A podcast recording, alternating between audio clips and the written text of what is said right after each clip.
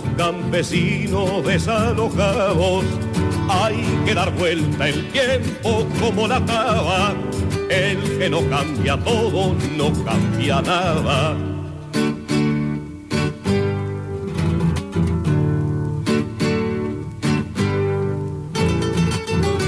Este es un triunfo madre del nuevo tiempo. De estar bajo la tierra rompió el silencio. Este es un triunfo padre de la alegría. De tu sueño en semilla sube la vida. Sube la vida arriba hasta la espiga.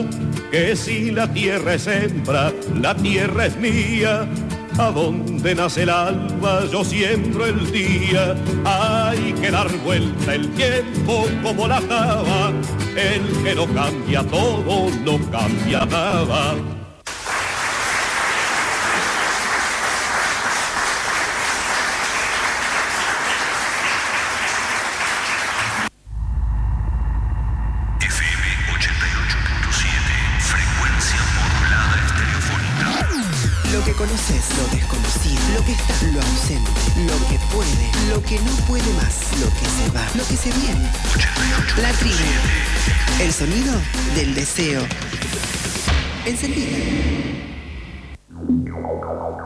Comienzo de espacio publicitario. Subite al caballo, sí, esto es Cuentos del Rancho, un programa de tradición oral. Soy Mónica Weinberg transmitiendo desde territorio Comechingón para FM La Tribu. Escúchalo todos los domingos a las 22 horas. Cuentos del Rancho.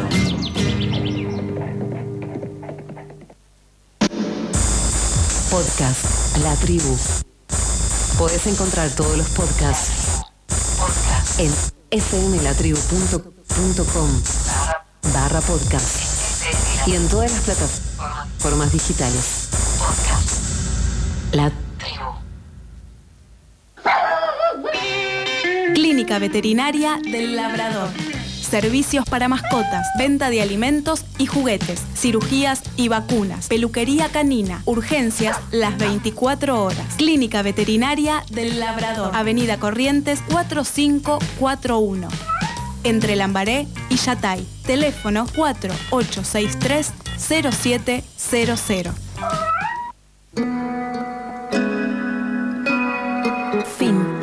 De espacio publicitario.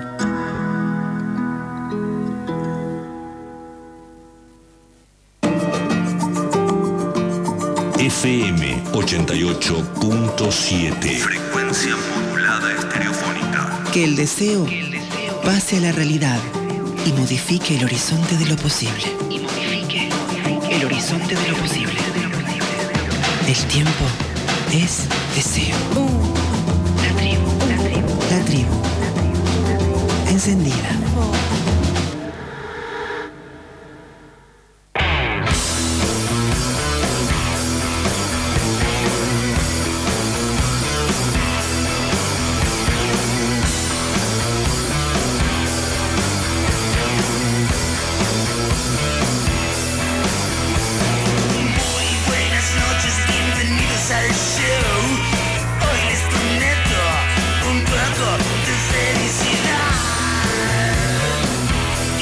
Muy buenas tardes, bienvenidas, bienvenidos y bienvenidas al show. Bienvenidas, bienvenidos y bienvenidas a Paremos la Pelota. Estamos por FM 88.7 Radio La Tribu. Son las 6 y 5 de la tarde. Estamos viendo básquet en este momento. Eh, hay- estamos muy deportivos, hay mucho deporte, muchos partidos de muchos deportes este, disímiles. En este momento estamos viendo la noche de. Decime, Lean, ¿dónde estamos? ¿La noche de qué? ¿De qué Denver, ciudad? ¿no? La noche de Denver, La noche estado de, Denver. Colorado. Perfecto. ¿Qué tenemos? ¿Cinco horas de diferencia con Denver? ¿Más o menos cuatro? Tenemos horas, en realidad es más temprano en Denver porque es costa del Pacífico. en Es costa oeste. Es costa oeste, entonces ¿Y cómo- deben ser como dos o tres horas menos. ¿Y cómo es de noche? No, una imagen grabada. eh. Estamos, estamos viendo un fake Puede, de E ESPN. puede ser, puede ser que, que hayan tomado imagen de yo no vi mal, era- era noche, sí, ¿no? Sí, Sí, porque sí, digo- imagen grabada. para quienes no saben, Bueno, estamos en la costa oeste, en la costa oeste son menos horas que Claro, sí, sí, porque es el meridiano, para el uso horario es, es anterior. anterior al nuestro, exactamente. Bueno, acabamos de descubrir un fake de E ESPN, es increíble, esto se paremos la pelota, es, es programa en vivo, es deporte en vivo, es radio en vivo, estamos aquí. Quiero saludar justamente a quien habló recién, ya que lo tengo aquí cercano, el señor Leandro Pérez, ¿cómo le va? Buenas tardes. ¿Qué tal, amigos? ¿Todo bien? Buenas tardes para todos. Pues la verdad que estoy muy contento. Un fin de semana, la semana pasada comentamos que tuvimos un fin de semana un poco álgido en cuanto a, en cuanto a salida. Esta semana fue bastante tranquilo, pero por suerte me sirvió como para ponerme un poco al día de la agenda deportiva. Bastante, ver bastantes partidos de básquet en este caso. Desde el viernes venimos teniendo casi doble tanda en el canal que hoy es propiedad del, de Walt Disney, eh, que empieza con la E. No vamos a hacerle chivo porque bastante Yo ya lo dije igual, ¿eh? Sí, bueno, no importa, veces. pero no hay, que, no hay que regalársela porque la verdad que yo, nosotros no regalan nada. Igual te digo, no, no le hace falta mucho tampoco, Tampoco, eh, tampoco, le hace la diferencia. Tampoco. Eh, y ayer tuvimos la pelea del de título del Consejo de Box eh, de pesos pesados. Peleó el, el King Gypsy, el Gypsy King, el, king del- el rey de los gitanos. Tyson Fury ganando por nocaut técnico en el sexto. Eh, bastante entretenido el fin de semana y hoy tuvimos un partidazo mañana para quienes no nos vieron. Fue el clásico del, del clásico de Liverpool, Liverpool Everton. Eh, linda clase de, de fútbol del equipo de club. Así que eso fue mi fin de semana, amigues. Fu- eh, deporte y esperando este momento para hacer este hermoso programa que hacemos hace tres años ya. Bien, un clima Cuatro, ideal, casi cuatro. cuatro, casi cuatro. Un clima ideal también para cerrar Saber Deportes, ¿no? Fresquito, como le gusta el, diríamos, el 60% de acá de, de los compañeros, compañeros que están La aquí inmensa acompañándome. mayoría. No, inmensa no, es un 60%. son tres- 60% tres se contra gana una Habría que, habría que censarlo eso, ¿no? Habría que Sí, censarlo. sí, vamos, vamos a hacer un censo de team. Ya que, ya que somos un programa deportivo, hagamos a ver quién es, quién es team verano y quién es team, team invierno. Un tema un poco trillado y cliché. Nuestra operadora, ¿qué, qué team es? Eh, no sé, la operadora define. Primavera, dice, bueno. Team primavera. Perfecto. Bien, bien. Sí, Que somos- suma, suma para el verano ese. No, no, Suma no, para el no, verano. Aprovechamos para saludar a Alejandra que está aquí siempre firme junto a nosotros. Eh, pero si tenés que elegir uno, que es prim- eh, invierno o verano, si te ponen un invierno. Uh, Listo, chao. perdimos. Bueno, Ah. perfecto. ¿Para qué preguntas? No repreguntes. No, no, no repreguntes. Escúchame. Ni Somos a primera- balotaje somos- llegás. La, prim- la primera minoría también pesa, ¿eh? Así que vamos a ver qué pasa. Y la voy a saludar a ella, que me- cuando no la saludé primero me miró de reojo y me dijo, ¿y yo? ¿Qué pasa? La señorita Rocío va a decir, buenas tardes, ¿cómo le va? Buenas tardes para todos. Me pareció raro, aparte como que lo descontrás a Lean, viste que él necesita que yo no, esté pero primero. yo lo miré, yo lo miré. Pero a él le gusta eso. Ella dijo que quiere que primero esté yo y Un después poco va de estructura necesito, por favor. Claro, Claro. bueno, che. Empecemos con los egos, por favor. No, para nada, en absoluto. Bueno, ¿cómo están todos? Eh, quería decir dos cositas. En primer lugar, les tiro dos resultados de torneos de tenis. En el ATP de Barcelona ganó Carlos Alcaraz, que derrotó a Pablo Carreño Busta 6-3, 6-2. Sí, se consagró en Conde de Godó. Y después en el ATP de Belgrado ganó Andrei Rublev, le ganó a Novak Djokovic por 6-2, 6-7, 6-0. Así que esas son las, las novedades fresquitas de- del domingo tenístico. Eso por un lado, que no, no quería dejarlo pasar y que no lo voy a nombrar en actualidad. Y por otro lado, quería eh, agradecer al Hospital La Gleice la atención que tuve el miércoles pasado, porque la verdad que con lo poco que se le da bola a los institutos públicos, eh, sabemos la ciudad cómo gestiona toda la salud pública, fui atendida con una calidez y con una rapidez que para un solo médico, atendiendo a toda la guardia, la verdad que no le daban las manos, pobre. Así que quería agradecerlo también públicamente. No sé el nombre porque no me recetó nada, pero si vuelvo el martes que viene, eh, capaz se lo digo en persona. Igual si volvés el martes que viene es porque no hizo tan bien su trabajo, pero bueno, ¿no? No, pobre, no, no. Es control, es chequeo que esté todo bien. Ah, ok, perfecto. Bueno, está buena la aclaración que haces porque sí, la salud pública está hace años, te diría décadas, bastante alicaída, así que rescatamos siempre la profesionalidad, ¿no? Y Por supuesto. eh, el, el don de gente de los profesionales de la salud, valga la redundancia. Eh, no, me quedé un poco porque dije, che, tanta estructura necesitamos. No, está bueno, hay un cambio de. Pero si mi compañero se siente cómodo, cuando yo hablo primero, me gustaría que se sienta cómodo todos los programas. Yo me siento muy cómodo, pero me parece que estructura, eh, la estructura está armada, muchachos, no la cambiemos, por favor. Quiero aclarar algo. ¿Puedo, Fuera, fuera de guion. Eh, ¿puedo ¿cómo, cómo es que decía Les Lutier? Fuera de programa. Fuera de programa. ¿Puedo contarles algo respecto del tema salud pública? Sí, claro. Esta, sema- este fin de- esta semana en realidad se re- desarrolló en Mar del Plata el Congreso Provincial de Salud. Eh, tuve la suerte de, de tener acceso a cierta información y quiero comentar un lo que puede hacer la articulación entre el Estado y la salud pública, ¿no? Eh, el- la, la Universidad Jaureche está en Florencio Varela y en el, está el hospital El Cruz en Néstor Kirchner, que es uno de los principales, in- principales centros de salud más importantes, sobre todo de zona sur de toda la provincia de Buenos Aires. Y, trabajaron en conjunto este año el departamento de, de odontología. Lo que hicieron es algo muy bueno. Detectaron que la población de Florencio Varela tenía problemas de, de dentadura, ¿no? de falta de dientes, dando mal y pronto. Entonces lo que hicieron articulando municipio, Estado provincial, Nación y el Hospital del Cruce, armaron un plan eh, donde se desarrolló un laboratorio para garantizarle a todas las personas que tienen eh, pérdida de dientes una prótesis dental apropiada para, para todos los habitantes del municipio de Florencio Varela que así lo requieran, de manera gratuita.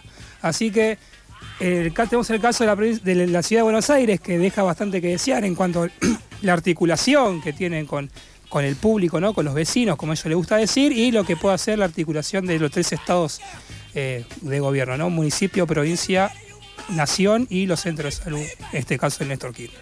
Nada, quería Bien. contar eso para, No. para contar las dos veredas ¿no? de la salud pública en nuestro país. Un mensajito para todos los detractores del Estado, ¿no? Para Milei y todos sus, sus súbditos y sus seguidores.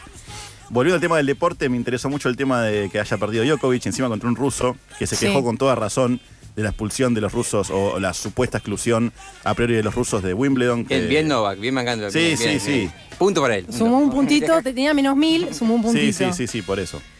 Cabe resaltar que los serbios en sí están aliados con los rusos, pues son población eslava y ellos se sienten como hermanos étnicamente, así que Sí, pero- es lógico que, que Djokovic lo, lo apoye, pero es muy buena. eh, a ver, Una para el lado de la justicia. una para el lado de la justicia, obviamente, pero explico más o menos el contexto porque muchas veces capaz que vas a ver muchos serbios apoyando a los, a los rusos. Bien, perfecto. ¿Cómo estás, Alexis? Buenas tardes. Aprovecho para saludarte. ¿Qué tal, Mica, amigos Radio Escuchas? Bien, bien, acá viendo ¿Contento boxe- con Vélez? Viendo boxeo. viendo boxeo, vi la pelea de Tyson Fury. Me vi tres o cuatro anteriores de, de fondo, pero no, no, contento con Vélez no. Eh, hay, creo que hay una gran luz de alerta eh, de varios equipos de primera a nivel dirigencial, no solo a nivel futbolístico, son el caso de Vélez, San Lorenzo Independiente. Y se podría hablar de Central y Banfield, que deportivamente están más o menos, no están tan mal como los primeros tres, pero eh, hay una gran alerta y ya los socios se están movilizando. Por ejemplo, Vélez el lunes a las 7 de la tarde va a haber una marcha de socios a la sede y el martes también va a haber una protesta antes del partido con Nacional, así que viene caldeado el tema por mal manejo dirigencial, es así. Eh, no- n- a ver, por ejemplo, ayer el presidente de Vélez lo entrevistaron, le preguntaron por la plata de Almada que ingresó y todavía no sabe. No tengo el número, dijo. Yo soy presidente de, Sí, no, de- no. de- presidente club, de ¿no? no podés no Ca- tener el número de... Sos el presidente del club, no sos el de TEDIC que, que deja pasar a la gente cuando hay partido. Eh, a ver, eh, venimos mal. La dirigencia viene mal. Y creo que es hora de que los socios intervengan y que ese cántico de los socios, el club de los socios, que muchos lo cantan, eh, se haga realidad. Bien, perfecto. Buen reclamo. Totalmente legítimo y válido.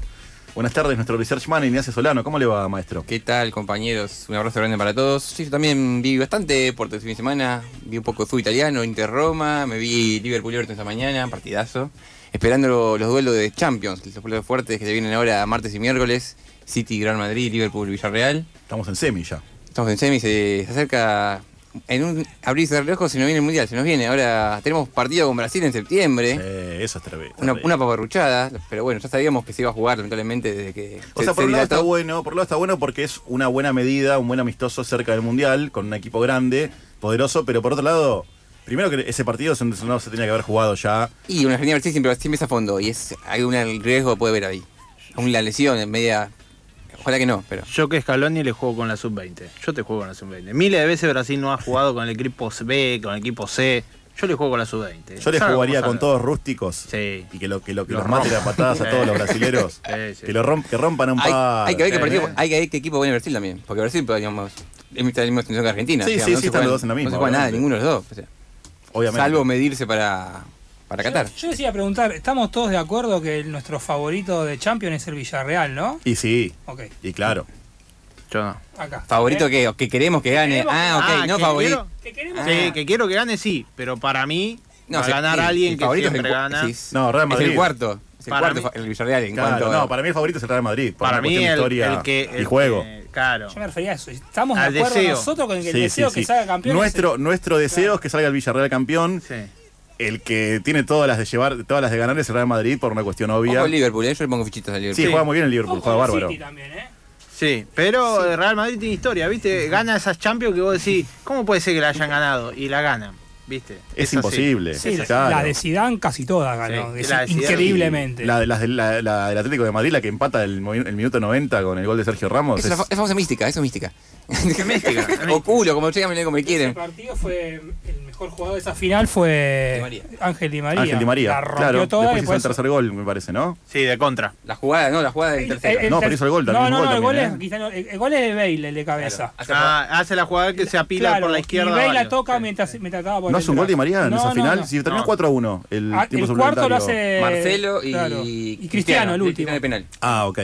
La Ah, jugada Di de María María hace la que jugada. se escapa por la izquierda. Sí, tenés razón. Una jugada de contra y. El 2 a 1 o el 3 a 1. El 3 a Sí, 1. 3 a por 1, el- 3 a 1. Sí, El el 2 a 1 lo hizo Marcelo, me parece. De derecha. ¿No fue Marcelo, Marcelo de derecha? No, tenía que buscarlo porque hizo el cuarto, creo. Sí, pero el, cuarto, el Real Madrid hace- en la final se hace goles. O sea, el- me acuerdo del gol de Casemiro contra la Juventus que le pegó así de afuera del área y la clavó en el ángulo abajo. No sé cómo. Sí, hizo. ese día Mansukic había metido un golazo. El mejor gol de la historia Mejor- de las finales de Champions, posiblemente, Claro, o uno de los Casi top, como top el de de los mejores. eh, sí. Imposible gol. Bueno, y el tipo le pegó de afuera del área así de la nada, como diciendo, me la saco de encima y la clava abajo. Hay un gol de la final, perdón que esto me va de delatar mi edad, ¿no? La- 94. La, la- no, la final del 96, Juventus, Borussia Dortmund, Matías Ritter hace el, ter- el tercer gol, que es un gol casi de mitad de cancha. Se lo hace No a me acuerdo de a. Gianluca Pagliuca. eh. Bien. No, yo me acuerdo del sale de... campeón la Juve, que le gana a River. Dijiste 96, No, por eso. claro, 97. Es dijo. 97. Ah, 97. Claro. 96 la que gana al Ajax, la Juventus. Bueno, yo me acuerdo uno del 94, que es el de Savicevic, que se la tira por arriba al Barcelona, a su bizarreta, creo que era. Eh, Barcelona, Suiza. 4 a 0 ganó esa final Sí. Suizarreta estaba. Era el sí. Bueno, Sí. no sé, no- perdón, nos agarró, nos agarró un ataque de nostalgia. Mejor vamos ¿Te a... acordás de algo vos, Rocío? No, yo tengo memoria de Dory. Yo, gracias a que me acuerdo lo que hice ayer. No, Mirá, vos olvídense, viste, vos 90 viste y pico, gol, no me vos acuerdo viste el gol de nada. Palermo de mitad de cancha Sí. en vivo, así que ya eso ya está, ya No te habilita. Pero quizás todo. quizás le preguntamos por Wimbledon 2000, por ahí se acuerda. O No en mi memoria, tengo que ir al, ¿Cuál a es, el, las- cuál es el primer recuerdo que tenés de un gran slam? de un Grand Slam, Sí. eh, la final Roland Garros 2004. De Coria y Gaudio. Sí. Ese día jugaba Argentina-Colombia y ganó Argentina 1 a 0 con un gol de, Nadie se de acuerda. ¿eh? suerte, casi digo otra palabra. ¿De Crespo? Sí. Le, le quedó medio un rebote y A la le quedó noche. solo. Nadie se Sí. acuerda de eso. No, no, no. Total, esa, esa selección argentina era muy poco mirada. Era la, fue la última etapa de Bielsa. Después gana los Juegos Olímpicos, le gana a Perú 3 a 1 y se va. Sí. Estamos haciendo un poco de historia acá. Estamos- estamos- No, igual me encanta la memoria que tienen ustedes. Yo tengo mucha memoria visual. Capaz me acuerdo el momento y el marcador lo veo en borroso. No me puedo acordar los números. bueno, Así para eso está YouTube, ¿no? Para ayudarnos Sí, totalmente. a, Tengo que volver a la fuente a siempre. refrescar este, un poquito. Y también YouTube nos ayuda a refrescar otras cosas. Por ejemplo, los falsos profetas. Grandes pensadores del fútbol, creadores de vaticinios inapelables, oráculos de la redonda, todo eso y no tanto. Falsos profetas.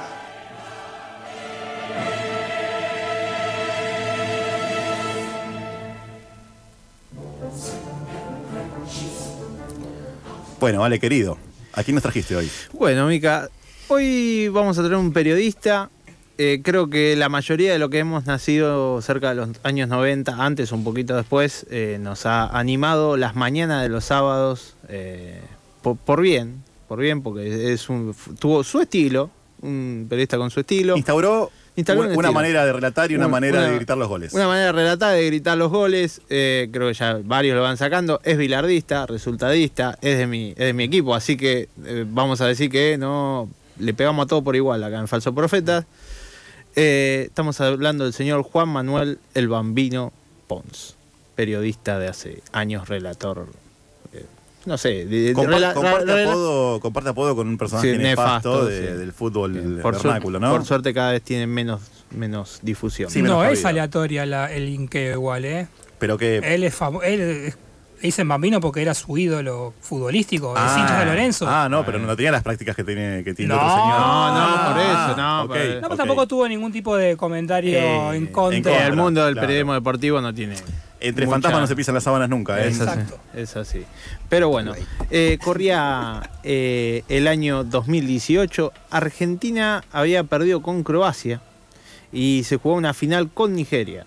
Entonces el Bambino Pons eh, nos iba marcando más o menos una hoja de ruta de cómo iba a ser la Argentina si ganaba el partido con Nigeria. Para ir cerrando, digo, si Messi quiere ser entrenador o Mascherano no está de acuerdo, que haga el curso, pero que se vaya de la selección. Ah, si puede ganar la final, que la gane. Eh, Si Argentina pasa el martes, yo lo vengo sosteniendo, juega la final del mundo. El escudo, la camiseta, todo pesa. Francia, pecho frío, juegan bien, pecho frío. Inglaterra, pecho frío. Brasil es el único que juega en serio. España hasta acá se comió tres con tres de Ronaldo. Juegan muy bien, tiene 50 pases para el costado. No hay y Argentina en el consenso, en la carrera directa, se va a hacer complicado. Muchachos, traten de unirse, disimulen, denle bola a la gente, no acusen al periodismo y ganen.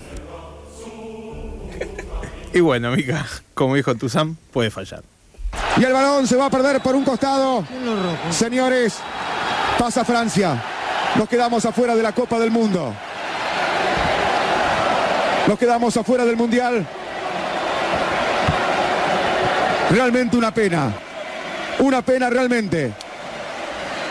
Se pudo haber encontrado tal vez en la última. Un loco, loco partido. Bueno, el dolor es grande. La tristeza es grande. Da mucha pena. Y bueno, nos quedamos afuera. Francia, pecho frío. Fa- eh, eso creo que. Ya está, listo. Cerrame- cerrame todas las cortinas. eh, eh, hay dos grandes errores: que Francia pecho frío y después que eh, Brasil se comía a todos. No Sí, se sí. comía a todos.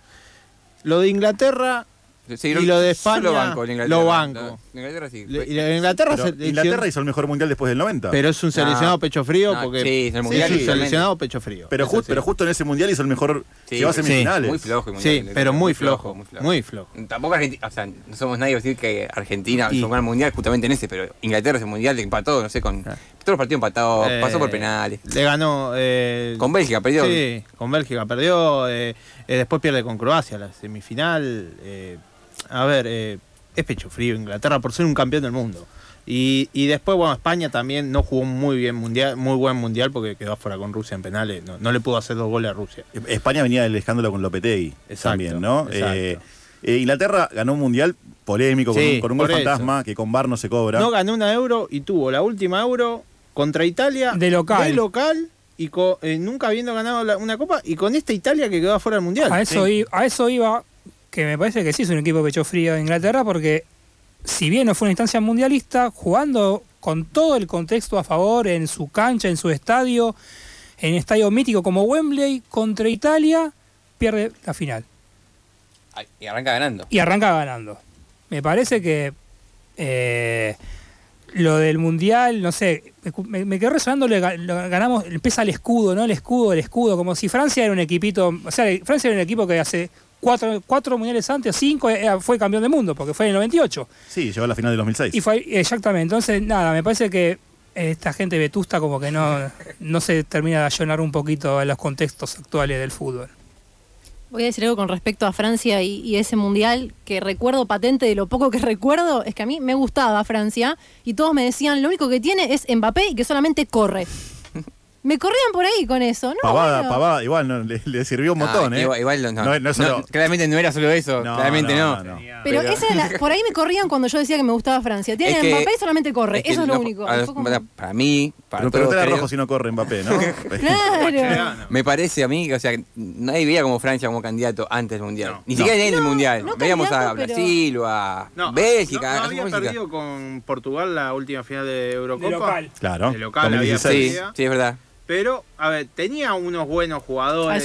Tenía Sí. a, a Kanté. Kanté, sí. Kanté es, eh, para mí es uno de los mejores cinco Sí, del con mundo. Casemiro, Con sí. Casemiro es Para mí fue un Sí. juego del mundial, pero Sí. por lejos. por lejos. De, so- quedó de hecho, Mbappé, nosotros teníamos una, una discusión interna cuando hablábamos, que- algo que decía Ro, y es algo que yo digo y so- sostengo hasta el día de hoy, pese a lo que es, eh, Kylian Mbappé para mí es un jugador que si no tuviera el desequilibrio físico que tiene, no sé si sería lo que es.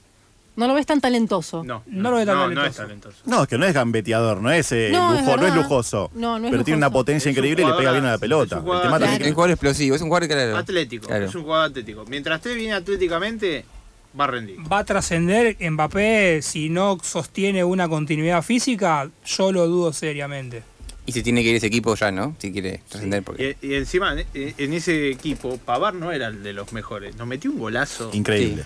Porque Pavar era lo, lo más flojito. Un gol setentoso nos metió. ¿Viste esos Pavar, goles no sé si setentosos? ustedes se acuerdan, Pavar jugaba en el Stuttgart en ese Sí, momento. claro. se, había ido- se había el descenso del Sí, Stuttgart. sí, sí, sí, sí. Un 4 de la B alemana se hizo el mejor gol del mundial. ¿No jugabas Casíbar con él en el Stuttgart? Exactamente. Que también se fue al descenso. Que uno- era uno de los que pedía. Y el hijo de. La verdad que. No, no, no, es increíble. Aparte, bueno, volviendo al tema del falso profeta en sí, lo que hablamos siempre, ¿no? La facilidad para decir estupideces. La facilidad para decir facilismos. Y que te paguen por Valga eso. la, valga la redundancia, ¿no? Que te paguen por eso desde ya, que te paguen muy bien. No, que te no. paguen muy bien, pero digo, esa cuestión de parece que estás en el café con cuatro amigos y decís, "No, Francia pecho frío, Inglaterra, Argentina con el escudo. ¿Qué, qué está diciendo, Claro, señor? a- hacer- no hacer un Un equipo que no tenía técnico, que se peleaba el técnico y el ayudante de campo, que no sabía cómo estaba parado, que perdió 3 a 0 con Croacia, que también después fue un campeón del mundo. Pero digo, perder 3 a 0 con Croacia dejando una imagen lamentable, ¿con qué escudo le vas a ganar? A No ver. aprendimos nada del 4 a 0 de Alemania a, a Argentina con, Claro. con el Diego de técnico. No aprendimos nada, en serio, que con el escudo no se gana. Claro, y además hacer un análisis sin argumentos. Nosotros por lo menos, acá no digo que somos los reyes del argumento, cuando hablamos de Inglaterra, tiramos tres o cuatro situaciones que argumentamos, el cual da que Inglaterra es un equipo pecho frío. Sí, pero el tipo, tipo o sea, eh, él, ti- él tiró, él dijo, este pecho frío te daba algún argumento si, si vos crees que es pecho frío. ¿Por qué es pecho frío? Si vos sos y no periodista- tirarla como una... po- Pues se entiende que tenés que dar una editorial, porque eh, hoy Sí, el- digamos que si sos periodista y estás en un medio, di- hablar de pecho frío es medio. Claro. Me parece Tal medio. cual, parece tal término- cual. es un término Ese término no va, raro. gente. Ese término no va. Cero análisis. Es para una charla. Y encima de todo, está bien lo que dicen ustedes sobre Inglaterra, un equipo campeón del mundo que después no le ha ido bien.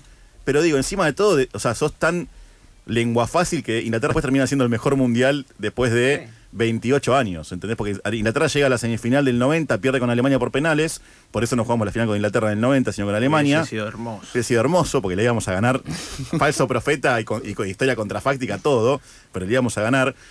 Pero digo, encima de todo, hace el mejor mundial, o por lo menos a nivel este a nivel pasar de, de ronda, ¿no? Está bien, no desplegó gran juego, pero Inglaterra era un equipo que en los últimos mundiales quedaba eliminado en primera ronda, en octavos de final, y de repente mete unas semifinales en un mundial como hace mucho no sucedía. Ni siquiera eso le salió bien a Gamino Pons. No. ¿Por qué? Porque hablan sin pensar, porque- pero ¿sabes por qué también? Porque nadie le, nadie le va a decir nada. No, no hay una bajada de línea, no hay, no hay digamos, un, un jefe periodístico que diga, che, miren, eh, no, no, no, no hablen de- eh, así de fácil sobre eh, eh, eh, equipos que están jugando un mundial. Me parece que No eso es lo que dicen, falta. Che, muchachos, van a salir en falso profeta. Claro, No digan, no exactamente. Eso es lo peor de todo. Eso es lo peor de todo. Que sigan así, que nos dan de comer, pero no van a- Sí, sí, obviamente. Una Están panzada. pagando la universidad de mis hijos. Hermoso, hermoso. Pará, y después se enojan cuando los jugadores no quieren hablar con ellos. Y dicen, "Ay, ¿por qué no No. nos querrán atender? Y no se fijan. Bueno, justamente escuchábamos recién a Viñolo, que, que relataba la eliminación de Argentina. No hay nada más lindo, parafraseando a Viñolo, que Viñolo en la última Copa América relatando sin, sin ganas, porque él pensaba que si hacía toda esa, todas esas frases rimbombantes, no sé, la selección le iba a rendir pleitesía. Y después de repente no era tan lindo ir a ver a Argentina, ¿no? Cuando te, cuando te marcaron la cancha y te dijeron, no digas estupideces porque esto no es así. En, en el ¿Entendés? contexto también que, que este muchacho Romino Ponce estaba hablando fue lo de el mito silencio de Tex Sport. Con Diego- Claro. Diego, ¿se Díaz y compañía Claro, velando al- a la selección. No. Una falta de respeto total Un a- la, a la institución de la selección. Ni siquiera a los jugadores. A la institución. A la de camiseta, a la camiseta. a la camiseta. No puedes Sí, tanto que hablaba del escudo y la camiseta, bueno, son los máximos faltadores de respeto a la camiseta y a la AFA y a la selección como, como institución. Así que bueno, después respecto a lo que dijo sobre eliminaciones y eso, es un permanente de vu.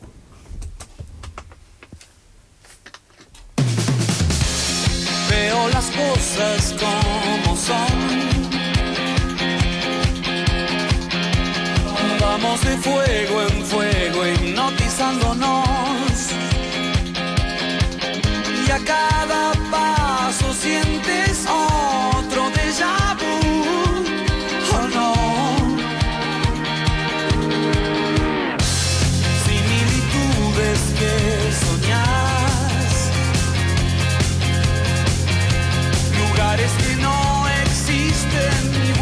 water.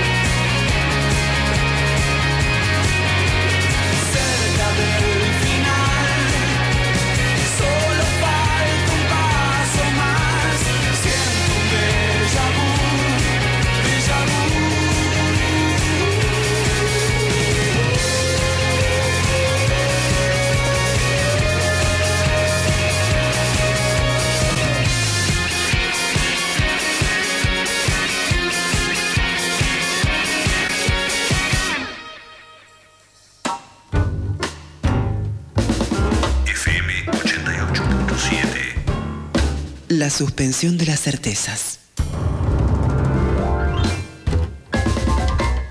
La tribu. Ex la tribu. Encendida. Comienzo de espacio publicitario. Ay, pero todo sucio en la casa, tengo que ponerme a limpiar. ¿Problemas de suciedad? Aquí he venido con la solución. ¿Pero Simplemente aparecí cuando usted necesitaba Salí de acá, degenerado. No, disculpe, pero... ¿No te das cuenta que tengo burbuja latina? Oh, oh, perdón. Desde 2002 producimos y distribuimos artículos de limpieza y tocador. Detergente, suavizante, jabón líquido para manos, limpia vidrio, limpia baños, desodorante para piso. burbujalatina.yahoo.com.ar Facebook Burbuja Latina Cooperativa o visita www.burbujalatina.org Ya salió el número 51 de Revista Crisis, Audacia Cero. Apuntes para comprender la crisis del gobierno del Frente de Todos. Pedila ahora mismo en revistacrisis.com.ar. Ale Berkovich destripa el acuerdo con el fondo. Conversación con los jóvenes por el clima sobre cómo hacer política cuando no hay futuro. Mario Santucho viajó a La Habana y entrevistó a Silvio Rodríguez. ¿Qué pasa en Cuba después de las protestas? Y mucho más. Natalia Gelos desde las cenizas de Corrientes. Una radiografía del narco matancero, la guerra en Ucrania, las Malvinas como nunca las habías visto antes y el boom de los eSport en Argentina. Suscríbete y te la mandamos sin costo de envío a todo el país. Crisis, una revista que te queda. Revistacrisis.com.ar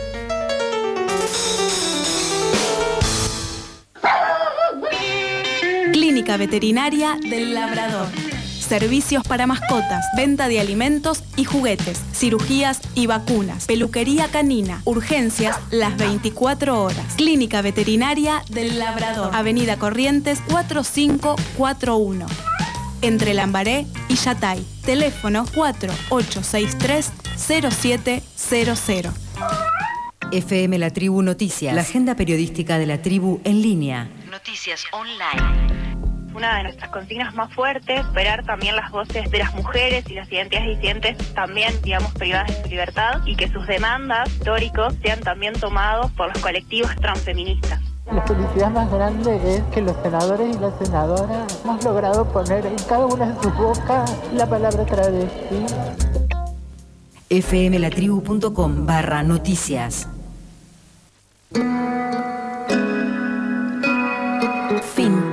De espacio publicitario.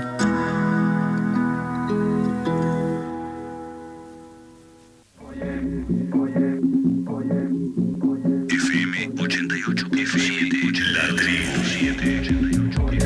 Recuperar a fuerza de organización. Recuperar haciendo la diferencia. Haciendo lo diferente. lo diferente. Haciendo lo diferente. La tribu. Ex la tribu.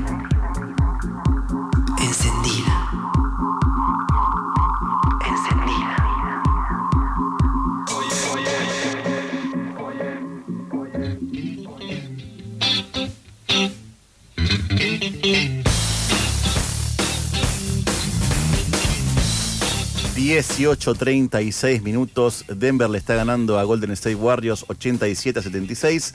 Quedan cuatro minutitos del último cuarto. Eh, lean, como tercer cuarto. Yo, yo me confundo porque es mucho puntaje para un tercer cuarto. Es lo que hablábamos la semana pasada.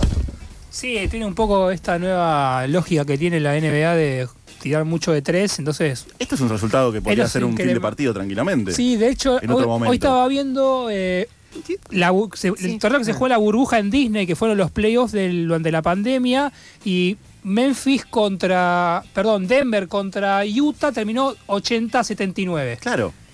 Y acá estamos hablando de Pero- 87-76. sí. Perdón, ahí Denver tiene en el costado de la camioneta, eh, de la camiseta, camioneta iba a decir, de la camiseta tiene, eh, ¿qué tiene? ¿La, la bandera del orgullo o es la huipala? Es, es una bandera es una, es una bandera que será como la huipala porque entiendo yo esto nunca lo Ah, supe ah, muy por bien los, por eh, los por los eh, pueblos originarios de, allá de la zona oeste de los Estados No sé si Unidos son los Claro. Sioux o los... no.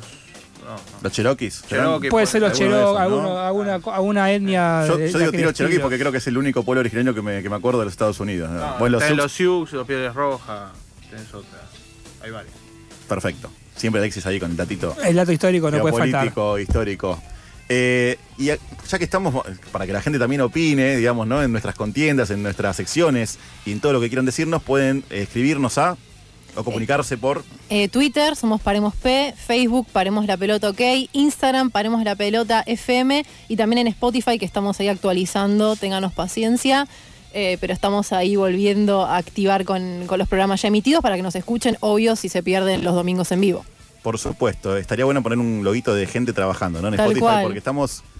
eh, eh, el, el CM está ahí, está en tratativas. Sí, sí, no sí. es culpa del CM. No, hubo inconvenientes Eh, técnicos. Por eso. Tal que, cual. que era, la responsable somos nosotros, hay que hacer un mea culpa un poquito con el tema de Spotify, pero bueno, ya en breve lo estaremos eh, solucionando. Y hoy también, por supuesto, tenemos la dinámica de lo impensado del día de la fecha.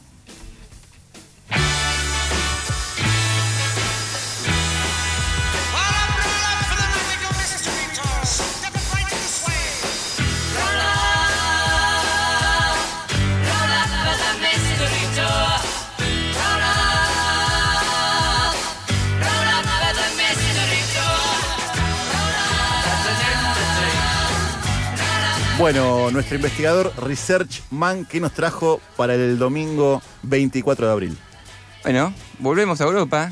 Tocamos a Francia hace un ratito, ahora vamos para Dinamarca para hablar de Lars, Lars Elstrup, un personaje muy particular, ya van a por qué, que es bastante conocido, podemos decir, en el mundo del deporte, pero hace un par de años, bastantes. Yo conozco Laudrup nada más, el, único apellido Sí. de Dinamarca que conozco. Bueno, y Eh, Eriksen. Parece que este muchacho piró, ahora vamos a contar por qué, después de ser estrella. Y bueno, vamos a contar un poquito la historia de Lars Elstrup, que nació el 24 de marzo de 1963 en Rabi, a 20 kilómetros de la ciudad de Freja, donde dio sus primeros pasos en el fútbol en el IFE y Orden Eijambal. Perdón por la pronunciación, pero es... no, no, pero los nombres de esa parte de Europa son, son complicados. Su debut como profesional lo hizo en 1982 con el gol del Randers, el equipo más grande de la ciudad. En el 1988, tras un par de años en el exterior, retornó al fútbol danés, esta vez al, Odense. Allí recuperó su nivel y olfato goleador, convirtiendo 17 goles en 28 partidos, lo que le valieron para ser convocado al seleccionado nacional danés y tener una segunda oportunidad en el exterior, esta vez en el La- Luton Town o Luton Town inglés. Su buen desempeño lo llevó a ser habitual en las convocatorias de Richard Moller Nielsen a la selección danesa. En 1992 integró la nómina de 20 jugadores que viajaron a Suecia para disputar la Eurocopa. Inicialmente Dinamarca no había clasificado, pero fue en lugar de Yugoslavia que había sido descalificada por conflictos bélicos en la región. Justo que tan actual que hablábamos de Djokovic y compañía con Rusia en estos momentos, bueno, Dinamarca clasificó porque habían expulsado a Yugoslavia. El combinado danés llegó al último partido de la fase de grupos con un empate y una derrota, por lo que necesitaban vencer a Francia para seguir vivos en la competencia.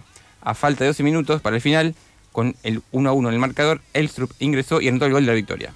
En semifinales, ante los Países Bajos, anotó, anotó su penal y Michael hizo lo suyo para avanzar a la, a la final donde vencieron a Alemania 2 a 0, siendo quizás la Eurocopa más sorprendente con la de Grecia en el 2004. Y acá es donde da un, poqui- un poco el giro a este muchacho. Para sorpresa de todos, un año después de eso, anunció su retiro y es a partir de ese punto donde su, su vida empezó a desbarrancar. Se unió a una secta budista y cambió su nombre a Darando, que significa el río que fluye hacia el mar. ¿Cómo se llama? Darando, supuestamente. Darando. Darando, sí. Bien. Piró un poquito el muchacho este. Y perdón por la presencia femenina, por lo que vine a ver ahora, pero aparentemente se paseaba desnudo y hacía malabares con su miembro por por ahí por donde vivía. ¿El helicóptero famoso? Sí, Ah, se habló de no. depresión e incluso intento de suicidio por parte del super sustituto de la marca campeona. Intentó regresar al fútbol, pero esa puerta ya estaba cerrada. Sí, sí, después de eso, digamos que.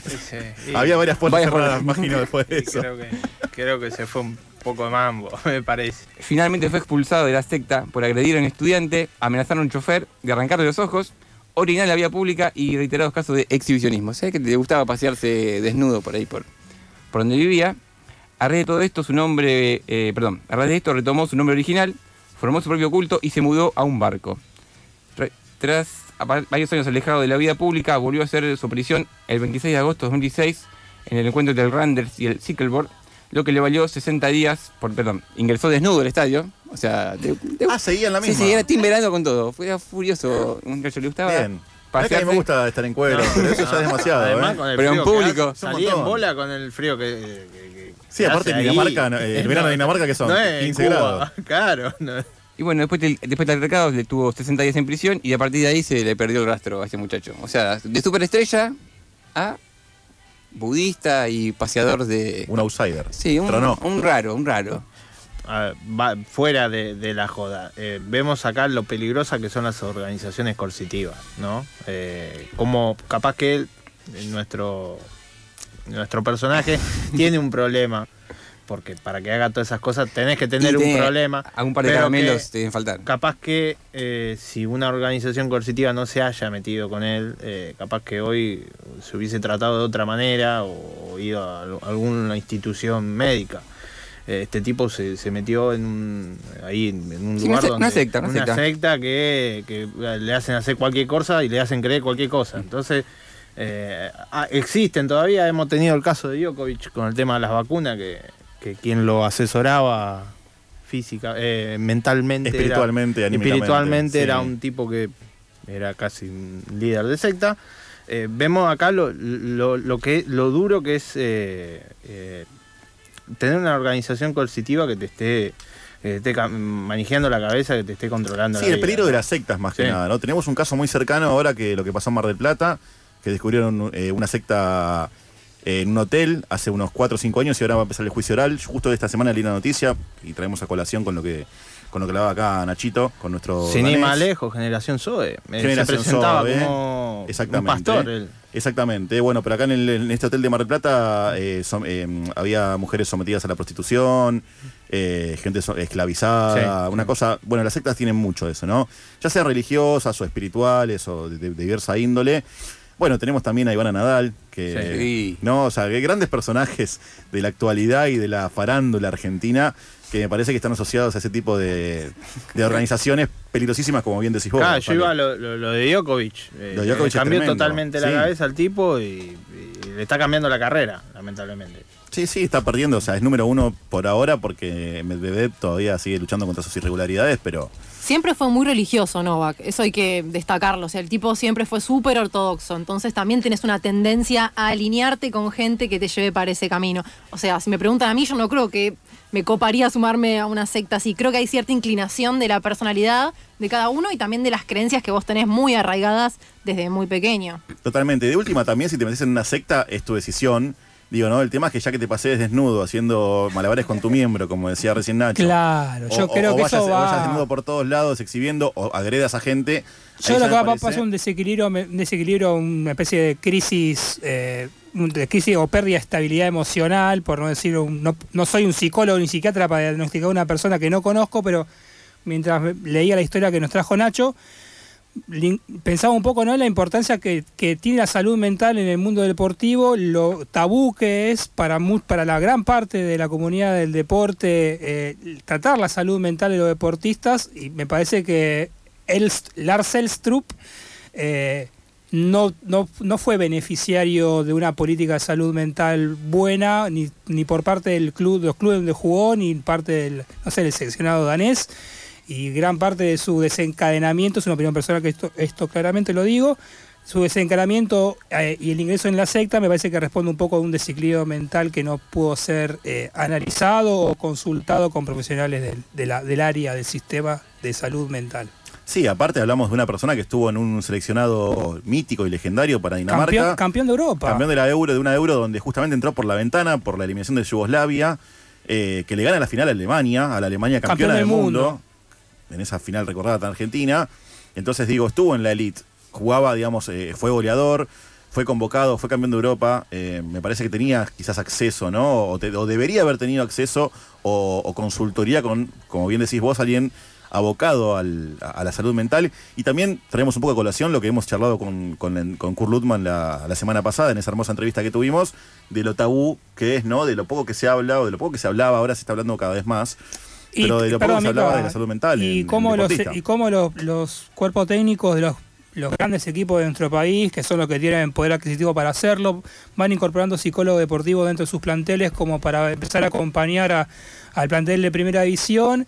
Y hay instituciones que sabemos que empiezan a hacer con pibes, los pibes de las inferiores. Eh, esperemos que esto se replique en, en todos los ámbitos, de, de todas las categorías, ¿no? Porque la verdad que la presión que se le mete a los pibes, es algo que Kurt muy bien lo dijo la semana pasada, la presión que se le imprime a los pibes es demasiado y bueno, a veces los finales terminan como en este caso. Sí, obvio. Bueno, se me viene a la cabeza, por ejemplo, pero no a nivel juvenil, sino a nivel mayor, la preponderancia que tiene, creo que Sandra Rossi se llama, la psicóloga de, River. de River, que Gallardo siempre la, la- la elogió y la elevó como una de las artífices necesarias del gran ciclo que, que está teniendo eh, en, en el Club de la Ribera, ¿no? En el Club de... Sí, también de la Ribera, del Río de la Plata, de la otra Ribera. Era de la Ribera también y en una Sí. disputa se quedó sin ese, sin ese territorio. Momento termo. Sí, bueno, bueno, escúchame. Una acá y una de arena, déjame también que tire, ¿eh? Mucho mejor no estar en la cancha ahora, así que no me arrepiento. Pero, pero, pero perdón, perdón, perdón. Dije, dije una cosa, un aspecto positivo. Yo no dije nada, no dije nada. Acá la gente, no sé qué le pasa. Pero bueno, este, ese, ese fue nuestro, nuestra dinámica del impensado el día de la fecha. Un- una persona que llegó al estrellato y después se dedicó a, exhibirse, se ensegueció, se puede decir, con las luces de una secta casi satánica.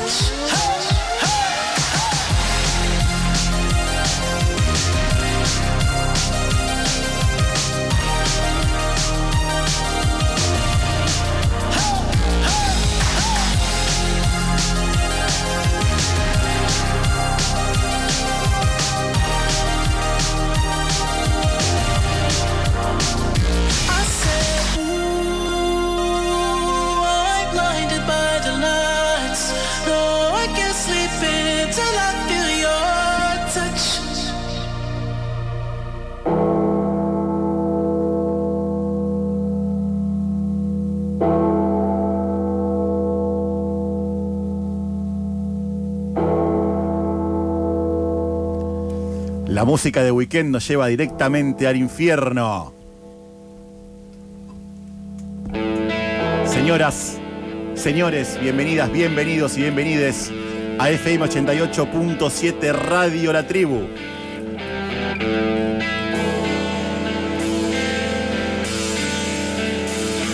Sean ustedes muy bienvenidas, muy bienvenidos y muy bienvenides a Paremos la Pelota.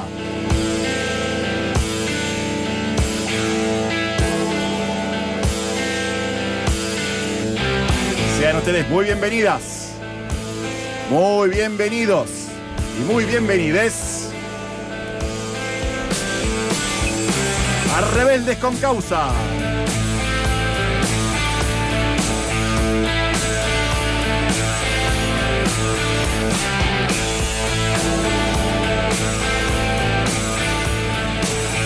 Bueno, Lean querido, ¿qué tenemos para hoy? Hoy tenemos la historia de una, un personaje que supo ser el protagonista de uno de los cuentos de nuestro anterior rebelde con causa, Kurt Lutman, un jugador que quienes transitaron el fútbol de los 90 en su versión B nacional, sobre todo a fines de los 90, a principios de los 2000, se acordarán porque había una particularidad que tenía este personaje.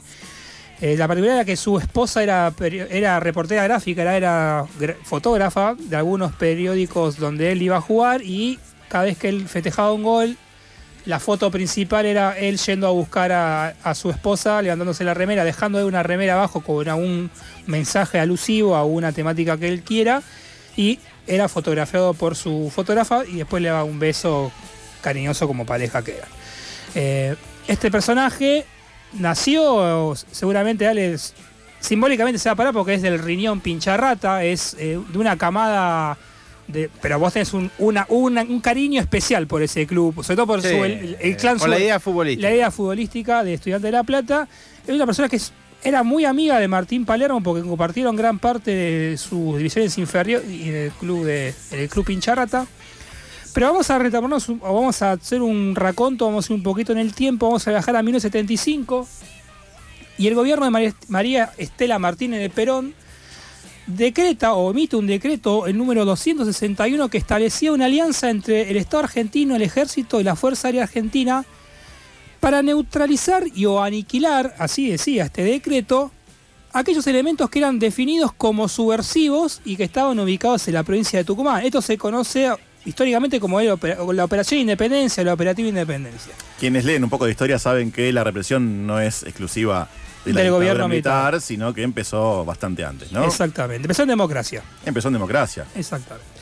Esta decisión oficial se materializó en una serie de operativos en contra de organizaciones guerrilleras, partidos políticos, sindicatos, organizaciones estudiantiles, organizaciones religiosas y un sinfín de colectivos que reclamaban o que buscaban o luchaban con- por un mundo mejor que lo que estaban experimentando en aquellas épocas.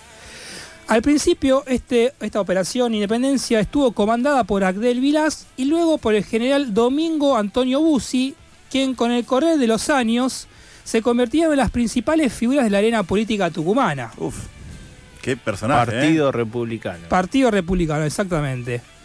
Incluso en democracia nadie se atrevía a visibilizar una postura opuesta al relato castrense oficial de Tucumán. Hasta que en el 99, el rebelde con causa de la fecha sí que lo hizo.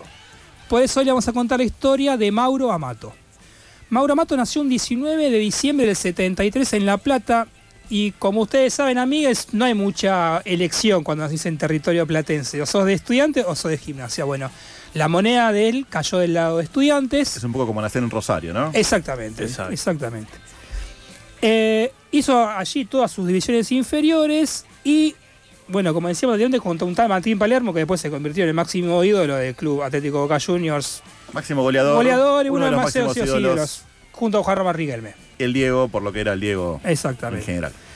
Pero nunca le dieron continuidad en el equipo pincha, por eso decidió eh, hacerle caso a un, un consejo que le dio el profe Córdoba, que era el director técnico del primer, del primer equipo de estudiantes, y se fue a jugar al recién ascendido Huracán de Corrientes.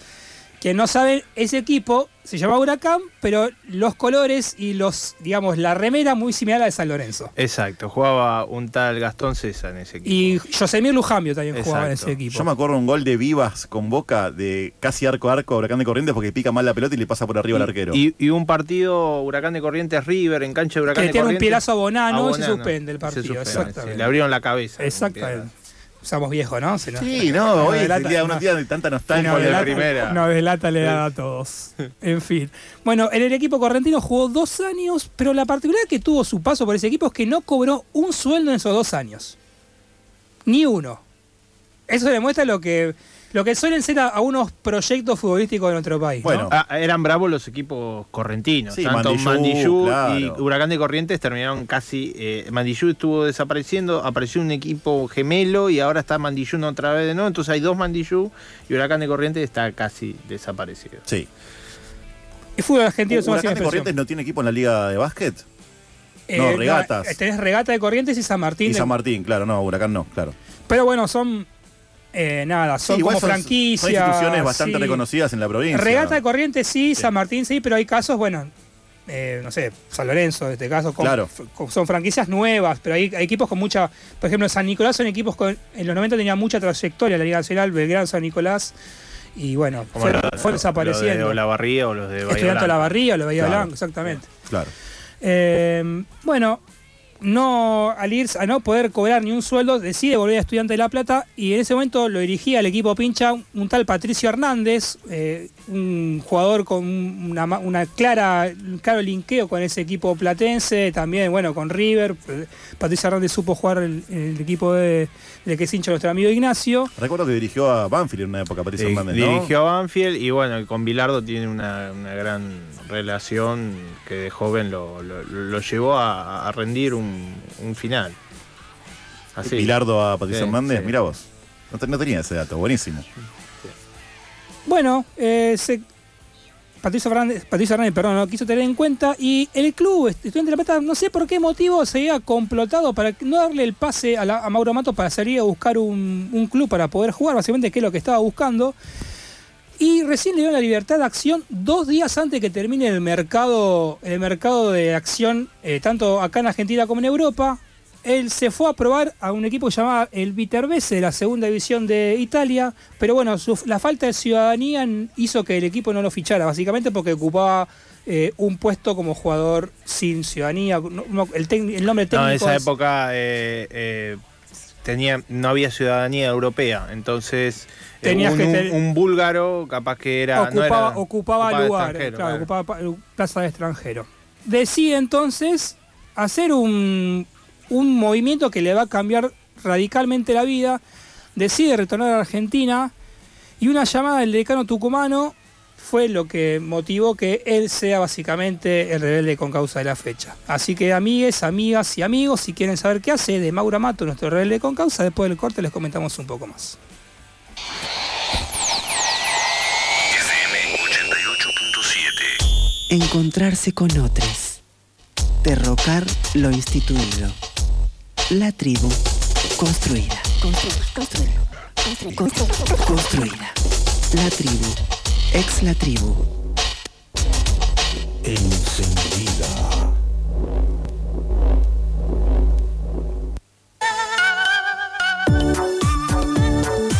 Inicio de espacio publicitario.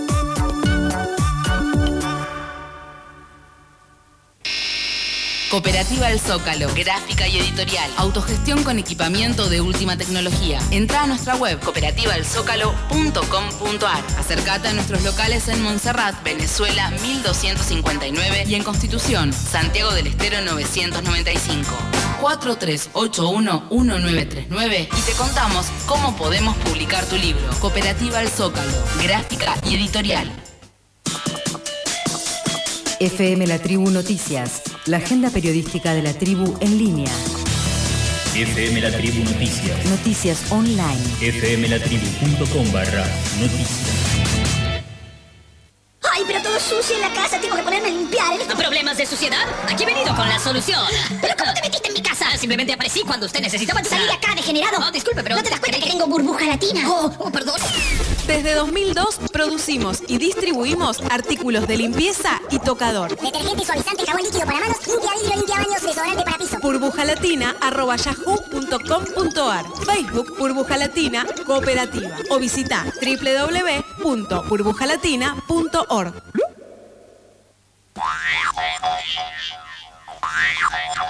Fin de espacio publicitario. 88.7 frecuencia modulada estereofónica.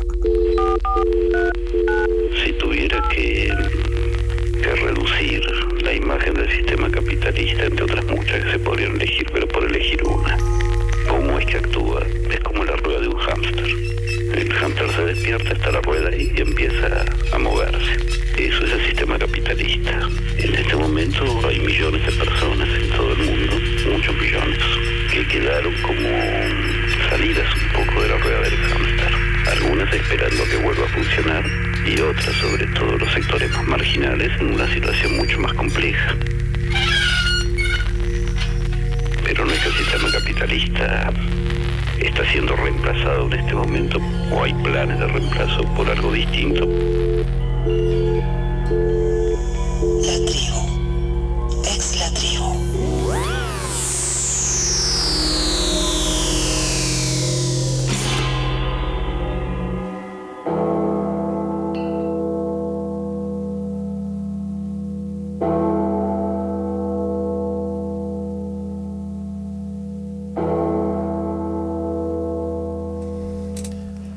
Lean, querido, seguimos contando esta maravillosa historia. Bueno, tantas frustraciones claramente no iban a hacerle. No iban, no iban a salir gratis a Mauro Amato. Cuando llegó a Tucumán, su no continuidad hizo que empezara a, hacer terapia y el nacimiento de su hijo Eneas fueron dos de los motivos que hicieron que él tenga un- una nueva ilusión en el mundo futbolístico. Y fue en ese momento, entiende él, que resurgió su carrera, eh, cuando llega a Atlético Tucumán. Eh, su paso, vamos a hacer una aclaración, fue de tan solo un año, temporada 98-99, pero fue significativo, tanto para él como para la historia del decano. Eh, y ahí fue un poco donde empezó a tomar un poco de relevancia tanto dentro de lo, lo que hizo por dentro de la cancha, por lo que hacía de- adentro de la cancha, pero de otra manera, simbólicamente. Eh, fue en ese momento que empieza a leer y cuando se encuentra con un libro, se encuentra con el Nunca Más, él empieza a hacer un clic sobre cosas o cuestiones que él daba, que no contemplaba en su vida personal, cuestiones que tienen que ver con las cuestiones sociales y políticas de la historia argentina. Y em- empezó a buscar una manera de empezar a visibilizar su posicionamiento político, o su incipiente pensamiento político. Y eh, esto lo motivó a pensar en una herramienta que le permitiera visibilizar este posicionamiento y así comenzó a utilizar debajo de la indumentaria del equipo tucumano remeras hechas por él mismo junto a su esposa que tengan algún mensaje eh, de alguna temática coyuntural que él eh, entendía que tenía que ser visibilizada, sobre todo desde dentro del ámbito futbolístico. Aparte, ¿qué época le tocó, no? Porque estamos hablando del fines de los 90, principios de los 2000, la crisis ya eh, había tomado una dirección eh, sin regreso, que explotaría todo en el 2001, pero ya la crisis económica, el desempleo en ese momento se hacía sentir muchísimo en el país. Exactamente. Por ejemplo, sacó remeras negras con frases alusivas a canciones que tomaban pro- problemáticas sociales, eh, remeras alusivas, por ejemplo, al asesinato de José Luis Cabezas, que había sido recientemente asesinado, estamos hablando del 99, Cabezas se muere en el 97, 97. lo 25 de enero del 97. Exactamente, hace asesinan. dos años antes, o sea, era una temática bastante coyuntural. Hasta que el 7 de octubre del 99, con un toque a un arco vacío, decretó el 3 a 1 con el que el decano le ganaba a Godoy Cruz en el José Fierro por la séptima fecha de aquel torneo de la B Nacional. Mauro corrió hacia la zona en la que se encontraban los fotógrafos, buscó a su esposa, se levantó la remera de Atlético y dejó ver una remera que decía Aguante las madres. No era aleatorio el motivo de ese mensaje. Días antes, las madres de Plaza de Mayo habían denunciado nuevamente la participación de quien era el gobernador de aquella provincia, Domingo Antonio Bussi, en crímenes de lesa humanidad. En este caso la habían denunciado porque eh, después se comprobó que fue verdad que el Domingo Antonio Bussi mató a garrotazos a dos personas en un campo durante eh, aquella dictadura, ¿no? Además de los otros vejámenes que cometió. Como si nada, ¿no? Matás a dos personas de garrotazos. ¿quién? Exactamente, como si fuese un, un perro, que tampoco es, cuest- No, no, no. No, no, El- pero, no, no, pero, a ver, como si fue, como si fuese antes, antes es una cosa que esto pasaba a los, a los cachorritos que nacían o que había superpoblación, casa había superpoblación de animales, se los, se los asesinaba de esa Sí, manera. En el mismo Pasteur, ¿eh? Había, Exactamente. eh, lo filmaban y todo. Exactamente, ¿no? Esto es- pasa, por suerte ahora las, las van cambiando, van cambiando un poquito los, las costumbres, pero esto pasaba y así trató José- Domingo Antonio Bussi hasta dos peones de campo que asesinó a garrotazo, Eh, básicamente. eh, hay que entender, en Tucumán también había personajes como el Malevo Ferreira, que era comisario que no se sabía si era comisario porque no, no, no tenía título oficial, pero hacía de eso y era un matón de cuarta que, que hizo desastres en la dictadura y también en el tiempo de democracia. Sí, sí, eh, había personajes impunes, ¿no? Sí. Eh, obraban con total impunidad. Asesinaban, violaban, bueno, hacían lo que querían, básicamente. Una provincia un poco particular, Tucumán. En aquellas épocas y ahora también. El noroeste argentino es particular, Es eh, particular. en general, no, o sea, sin generalizar, sabemos que hay una tendencia conservadora.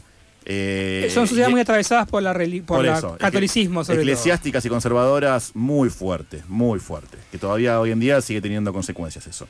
Exactamente. Y Mauro Mato decía, por la. Bueno, por el, el haber mostrado esta remera justamente a unos días después de haber sido denunciado quien era el gobernador de la provincia, decía que era una forma de brindar un apoyo ínfimo a una causa. Yo sabía que estaba Bussi.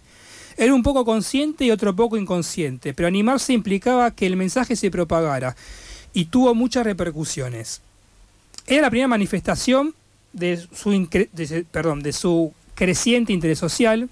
La Gaceta, el diario más importante de la capital, decidió no publicar absolutamente nada referido a este festejo y fue el diario Le quien rescató lo sucedido y donde Mauro manifestó que quiere que la gente no se olvide de los derechos humanos. Qué, qué tremendo, ¿no? La connivencia entre los medios y las dictaduras y los gobiernos. Hace tres semanas que venimos hablando de eh, eh, protagonistas referidos a la dictadura y siempre tenemos la- el ocultamiento de parte de la, en ese momento de la prensa gráfica, que era Sí, la- sí. el principal medio de comunicación. Desde decir. Clarín para abajo, Para la para cantidad abajo. de, de- de diarios y de medios que han sido cómplices y, y encubridores de, de tanto de dictaduras como de gobiernos represivos y asesinos es una cosa impresionante. Sí, y su película por Tucumán describe un poco lo que era la provincia norteña ante la gestión del genocida UCI. Un clima violento, descripto por él, dijo que era una sociedad muy violenta, con un clima que se cortaba con el aire en la calle, de los niveles de violencia que había en aquella, en aquella época en, en Tucumán, y eh, del cual el clásico de fútbol claramente no escapaba. Él comentaba, por ejemplo, que después de un clásico en el que Mauro convirtió dos goles para ganar 3 a 2, no pudo salir de su casa por 15 días y cuando pudo hacerlo fue increpado por taxistas cirujas, que es como se lo conoce a los hinchas de San Martín, eh, para literalmente agarrarse a piñas con Mauro Amato. Eh, le pasó- él comentaba que tuvo un momento muy, muy particular, estaba con su hijo en, alza, en, en el hombro, y se bajó un taxista a querer pelearlo con el hijo encima. O sea, con el hijo encima de él. Un enfermo. Nivel de odio y locura. Sí, y también muestra un poco eh, las conexiones que hay en ciertos rubros en Tucumán, porque el, el- el gremio de taxistas está muy vinculado al clan Ale. El clan Ale es eh, quien, el clan que está señalado como los que son responsables de la desaparición de Marita Verón. Ajá, ajá. Esos son los niveles que de, de- de- Sí, de- sí. de turbiedad que En hay en Tucumán. empezás a investigar, A eh, rascar sale hay la un montón. Hay un conectados. sistema paraestatal de inteligencia y Exactamente. de criminalidad tremendo que Y ligado al, al negocio de trata. a la ¿no? cuestión También, gremial, sí. ¿no? Porque imagino el gremio de los taxis se debe manejar, bueno, como un sindicato, como se maneja normalmente, pero en este caso tiene links tremendos con, Con lo más oscuro. con lo más oscuro con de lo la más sociedad oscuro de la tucumana. claro. Y bueno, pese a ser uno de los principales ídolos de la hinchada de Cana, él comentaba que ha llegado a ir a comer a la casa de, los principales barras del decano. Estos ataques fueron uno de los motivos que lo llevó a irse de la provincia para ir a jugar al instituto en la capital cordobesa. Después eh, dejó al instituto, que también jugó un año, pese a tener un buen paso por el equipo, por el equipo de la Gloria, y, a y fui, y en, Córdoba fue donde empezó a militar con la agrupación Hijos, y ahí fue donde dio su, digamos, su, su paso definitivo a la, a la movilización y, a la- y al reclamo por los derechos humanos. Eh, después la carrera de Mauro en realidad no tiene mucho, mucho vuelo deportivo porque terminó jugando en San Martín de Tucumán, perdón, en San Martín de San Juan y después termina jugando en La Plata Fútbol Club, que es un equipo ignoto de la Liga de La Plata, y termina su carrera en, en Lincoln de Rivadavia. En Rivadavia de Lincoln, perdón. Se al revés. Lincoln, eh, Rivadavia de Lincoln. Y hoy en día es, entrenador de las inferiores de Cruz Sus Amores, estudiante de La Plata, y se encarga no solamente de formar futbolistas, sino personas, como dice él, ¿no? Algo que nosotros hablamos y también mencionaba Q la semana pasada de la, formación integral, no solo de deportistas, sino de personas. Y es algo que, bueno, que Mauro Amato retomó de su paso como futbolista, que lo lleva a la práctica ahora en su rol como formador de pibes. Eso es muy de la escuela de estudiantes, ¿no? Porque a veces hay mucha gente detractora de estudiantes que dice el antijuego, el antifútbol. Pero digo, la formación de personas es algo histórico. Eh, nos podemos referir a Bilardo, nos podemos referir a Sabela, por ejemplo. Sabela, el profesor, le decían. Lo dijo Messi, lo dijo la Bessi, un montón de jugadores que han participado del ciclo que, que culminó con, con la final del Mundial 2014, de que, de que más allá de la, de la cuestión táctica, estratégica del fútbol, les enseñaba historia, eh, eh, cuestiones geopolíticas, ¿no? Que eh, recuerdo lo de Messi con Irán, cuando él dijo, a estos, a estos terroristas los matamos a todos, y Isabela fue y le explicó que, Ah, que no, no, que no no. eran todos terroristas, le explicó más o menos cómo venía la historia, los conflictos de Medio Oriente como un ejemplo para graficar, ¿no? Pero me parece que estudiantes tiene una gran escuela, es una gran escuela realmente en cuanto a la formación de personas. El- en, en el documental de Bilardo podemos ver el gran proyecto de Bilardo era que los chicos tengan también una formación, además de hacer fútbol y prepararse para el profesionalismo, que tengan una formación como persona, tanto en lo educativo como en lo personal. Tal cual. ¿no? Y, y Bilardo una vez lo dijo en, en una entrevista en los años 90, no me acuerdo para qué medio, él decía, a mí el resultado de los juveniles no me importa. Eh, ellos se tienen que formar como personas, ganen, pierdan, no me importa. Después, bueno, cuando ya son profesionales es otra cosa. Pero Ahí cambiaba un poquito el Ah, sistema. Ahí, pero- cambia el sistema, pero él cuando él en cuanto a la formación de las personas, cuando se están formando como profesionales, como, como seres humanos, porque se están formando como se- seres humanos, él con eso no, no, no jode y no, no exige un resultado deportivo, sino exige que la persona eh, eh, crezca bien y, y sea una buena persona que esté educada Sí, y que esté conocedora formada. también, que tenga, digamos, un poco de avidez de conocimiento, curiosidad, digo, no, no solamente entrar a la cancha y patear la pelotita, ¿no? Como quien dice. Sí, bueno, eso es lo que Mauro Mato está haciendo en su rol como, como director técnico de inferiores. Les- leyendo un poco para armar la sección, comentaba que hace el año pasado, desde la dirigencia de estudiantes, se promovió una jornada donde se comentó, donde llevaba una persona a comentar lo que había hecho Mauro Amato, pero sin contar quién era Mauro Amato, el protagonista para los dirigidos de Mauro. Y los, y los pibes, eh, comentaba que fue muy increíble la recepción que tuvo y la vuelta que, que los pibes le hicieron, la, evolución que los pibes le hicieron, eh, porque al comentar lo que ha hecho su entrenador, los pibes empezaron a preguntarle, bueno, ¿qué, qué había pasado? ¿Por qué él decidió tomar ese, ese mensaje de las, de las madres? Que, valga la redundancia, y hacemos un paréntesis, bastante bastardeada está la, eh, por, por los principales medios hegemónicos de comunicación, sobre todo, ¿no? La- el- quien es la cabeza más visible de Madres, como es Eve, y bueno, eh, también un poco se le pega a Tati, pero Tati es como eh, sale un poquito mejor parada porque no, no levanta tanto la cabeza como si Eve. Es más confrontativa, siempre lo fue. Y aparte, o sea, con todo el respeto que se merece como institución, como persona que ha luchado por, por los derechos, por los desaparecidos. Digo, también en un momento tuvo un acercamiento a Milani, que Milani, digamos, tiene un caso con el soldado Ledo, si mal no recuerdo. Que, digo, no sé qué tan- cuántos militares estarán limpios de los que participaron, los que estuvieron en el cuerpo en esa época de la dictadura, ¿no? Hay, o sea, yo creo que lo, principal también es un poco cuestionar o, investigar un poco más a fondo. Digo, todo- todos somos plausibles de cometer errores, todos somos, somos, somos plausibles de cometer errores, pero eh, ha- hay cosas y cosas, ¿no? Hay, hay- hay que mirar con, con, eh, con la, con la perspectiva más amplia posible, me parece. Sí, yo creo que lo que hizo Eve fue como una un, un, un visto bueno a una designación que ha hecho Cristina del, del general Milani, que bueno, tenía la causa de- del, del soldado del Cabo Ledo. Sí. Y bueno, fue, nada, fue una, una, una muestra de, de- de- de posicionamiento en favor de una decisión de quien era, de quien era su máxima líder o representante en, el, en ese momento del oficialismo como era Cristina. Pero bueno, un poco lo que, a lo que iba era que la, la- la finalidad de esa actividad fue generar incertidumbre o, un cosquilleo en los pibes de las inferiores de estudiantes para que empiecen a cuestionar qué es lo que había pasado en aquella época y por qué su entrenador había decidido eh, iniciar una, una, una actitud o un, movimiento visibilizando determinadas eh, temáticas de aquella época que él te- entendía que tenían que ser visibilizadas y que un poco también lo que hace un rebelde con causa. Así que como siempre a mí es, les cedo la bocha a ustedes para que debatan al respecto. Sí, eh, a ver, me parece que como siempre hay que destacar a toda persona que esté en el ámbito deportivo que, que dé un mensaje un poco más allá de la cancha, ¿no? Que traspase el verde césped, como decía eh, Di Stefano, ¿no? Decía, la verdad está en el verde césped. Creo que sí. Bueno, al- alguien, eh, creo que era Di Stefano, si no, ya nos van a corregir. Eh, me parece fundamental, pero también, digamos, volviendo ¿no? al tema que hablaba recién, como bien digo, eso debe, que, que es quizás un poco cuestionable, también es entendible en tanto y en cuanto el primer gobierno, después de la dictadura, que realmente puso el foco sobre los derechos humanos y sobre la cuestión de los desaparecidos, es el gobierno de Néstor. Ángel, Ángel Aruna dijo esa frase. Ángel Labruna, lo del verde césped. Bueno, Ángel Labruna, perfecto.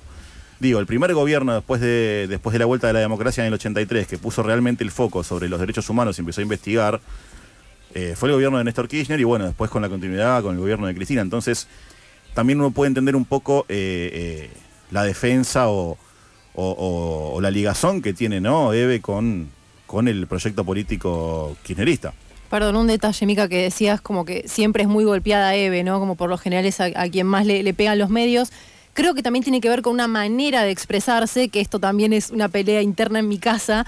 Yo siempre digo que hay formas y formas de decir las cosas. Obviamente banco lo que plantea, pero hay que ver cómo lo plantea, porque sabes que del otro lado los buitres te van a destruir. Tiene, una personalidad más con, eh, comba- com- confrontativa, confrontativa que este sí. de Carlotto, que es Quizás, digamos, a nivel estratégico no está muy bien. Eh, o sea, no- quizás habría que.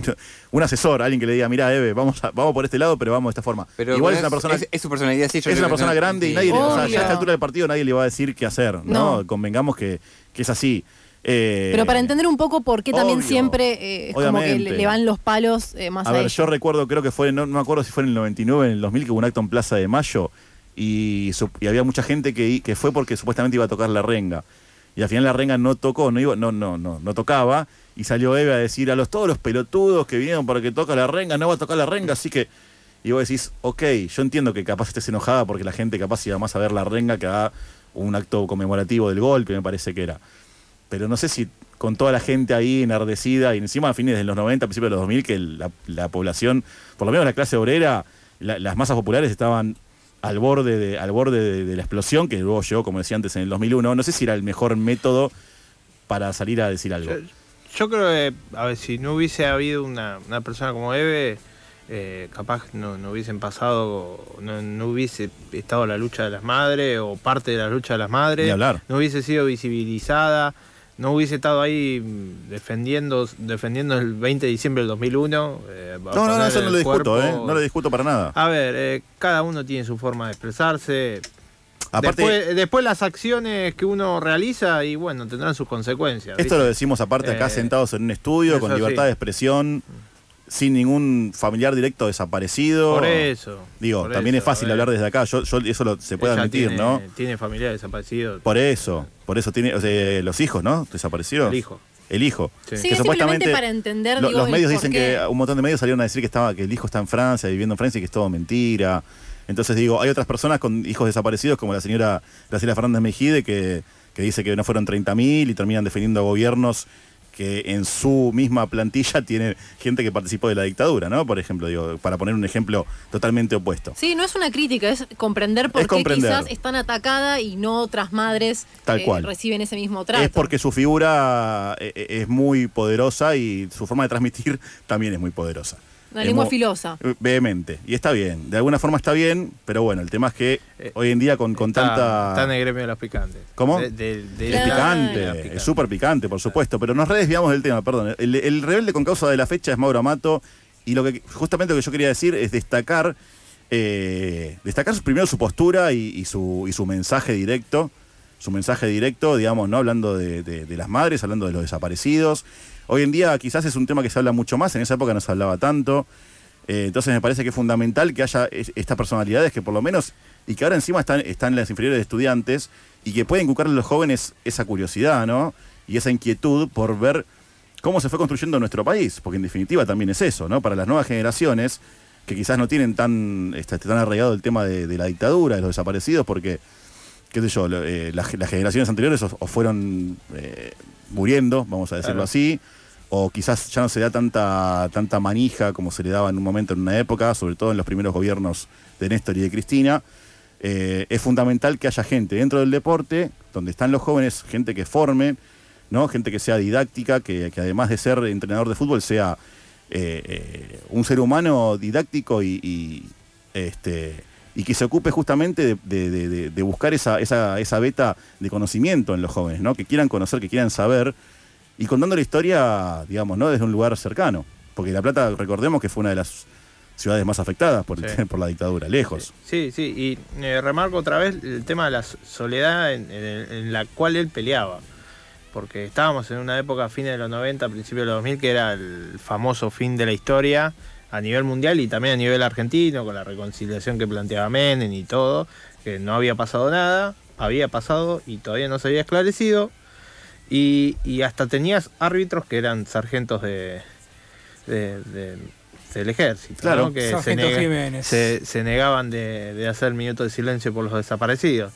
Creo que esas pequeñas luchas que, que emprendió tanto Mauro Amato como otros jugadores u otros deportistas, creo que fueron capaz que la semilla dentro del deporte para que hoy capaz los, los clubes reconozcan a, a los, a los socios eh, que fueron Desaparecidos, claro, tal cual. Y cada club el Día de la Memoria recuerde eh, esta tragedia que fue eh, que nació en el 24 de marzo de 1976. Y también deja en evidencia algo que nosotros mencionamos casi siempre, que es el tabú de unir la política y el deporte, porque ¿cuántos jugadores pensarán como él y no lo demuestran, no lo demostraron? Eh, a mí, por ejemplo, algo que, me llamó la atención para bien fue cuando en el caso de George Floyd, ustedes lo recordarán, eh, salió el mundo del tenis que jamás se queja a, a pedir justicia y hablar del racismo. Puedo nombrar a Frances Tiafoe, puedo nombrar a Coco Goff, a Serena Williams, a Naomi Osaka, saliendo con los barbijos con el nombre de las personas. ¿Y por qué debería sorprenderme eso? Debería ser moneda más corriente. Digo, todavía hay algo ahí del deportista que no se muestra plenamente en cuanto a su posicionamiento ideológico político. Eso hay que empezar a, a destrabar, lo que creo que un poco nuestro rebelde con causa dio un gran puntapié. Yo para ir cerrando a mí me parece dos cosas. Una, lo que viene haciendo Mauro Mato ahora en su rol de formador, haciendo ejercicio de la memoria y haciendo que los pibes reflexionen y ejerciten la memoria colectiva de la historia de nuestro país. Me parece que es algo hiper destacable. Y, también remarcar que ciertas prácticas de la fuerza represiva de aquella época siguen en vigencia en nuestro país y que es necesario denunciar absolutamente todas aquellas, de cual- sea cual sea la fuerza represiva de la jurisdicción que sea. Por supuesto. Porque hay mucha memoria selectiva dependiendo de quién, de cuál es la fuerza policial que realiza la represión. Así que, nada, eso es lo que tengo para hacer. Las fuerzas de seguridad del ejército siguen siendo el- la mano represiva del Estado. Hay una frase que dice, no es un policía, es toda la institución. Claro. Es A- eso. Aplica también para un soldado, para un gendarme. Eh, digo, es una institución formada para defender a la clase dominante. Eh, por más marxista que suene, es así. Es una, es una realidad palpable y objetiva. ¿no? O sea, si uno va a la historia, desde que se formaron los grupos de seguridad, siempre correspondieron a la clase dominante. ¿no? O sea, el Estado también siempre correspondió a la clase dominante. Hoy se puede ver en Europa cuando hay protestas de grupos de extrema derecha, la policía no sé, saludando a los mismos manifestantes de Claro. derecha. Bueno, pero eso también lo, vis- lo ves acá en Acá La Plata. también, no, en Mar del Plata cuando fue el encuentro de mujeres del Sí. 2017, no me acuerdo qué año fue. el- lo- los, los muchachos estos neonazis, que ahora están varios en cana. Uno, uno lo extraditaron a, a Ucrania, de donde era, de donde era oriundo y está peleando en Ucrania y le manda videos a, a sus ex amigos nazis de acá de Mar del Plata, una cosa impresionante. Eh, digo, podías ver a esos manifestantes con la policía La policía los sacó porque estaban como defendiendo una iglesia de Mar del Plata, imagínense, Sí, la eh, la gente de Santiago Papillón que. Exactamente, la gente de Santiago Pampillón. Eh, y se- los corrieron, se fueron y después a las dos horas volvieron, digamos, ¿no? En total connivencia con la policía. Sí, los corrieron, no, no a los tiros. eh. No, por favor, señor. amablemente, claro, váyanse, Anda, muchachos, váyanse y vuelvan después. Claro, sí. Una cosa impresionante, es una cosa impresionante. O sea, los discursos de odio que se ven hoy en día, son, son- por suerte son grupúsculos, ¿no? Son, son digamos, este, eh, eh, pocas personas, eh, casos aislados, pero son gente muy peligrosa y se sigue viendo hoy en día. Y, mu- y eh, o sea, y Hay conectados con esos, ¿cómo? Hay selectividad en las represiones. Obviamente, digo, pero conectados con esos grupúsculos, hay gente de las fuerzas de seguridad que portan un arma legalmente y que tienen el mismo pensamiento. Que si un día el Estado le dice, si mañana gana Milei la presidencia y Milei dice, eh, hay que matar a todos los zurdos, no lo va a decir así, pero le dice, bueno, si ves algún un foco subversivo, eh, tenés el, el aval para disparar y lo va a matar, ¿eh? O sea, va, vas a ir a disparar y va a morir gente. Como tiene la policía de Estados Unidos. Sí, con Chile también pasa. Que Los pacos de que- Chile que disparan y que disparan mueren. tranquilamente porque la impunidad está garantizada. Totalmente, Entonces, totalmente. Pero bueno, lo importante es reivindicar cuando hay un verdadero rebelde en el fútbol argentino. Caminito al costado del mundo, por ahí de andar, buscando un rumbo, ser socio de esta sociedad. Me puede matar. Soy el que nunca aprendió desde que nació cómo debe vivir el humano. Llegué tarde al sistema, ya estaba enchufado, así funcionando. Que haya reunión, será mi opinión la que en la familia de salte algún bardo. No puedo acotar, está siempre mal la vida que amo. Caminito al costado del mundo, por ahí de andar, buscándome un rumbo, ser socio de esta sociedad.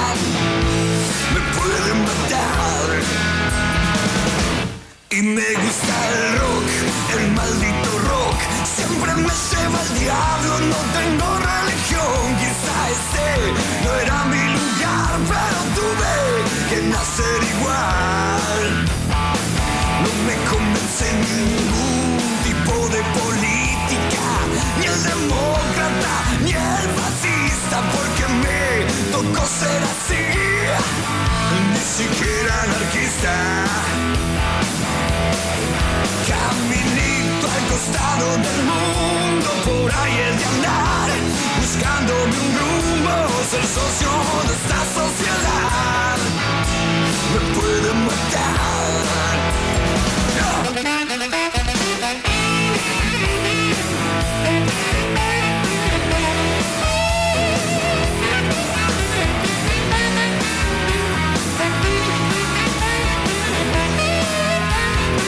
Yo veo todo al revés, no veo como usted.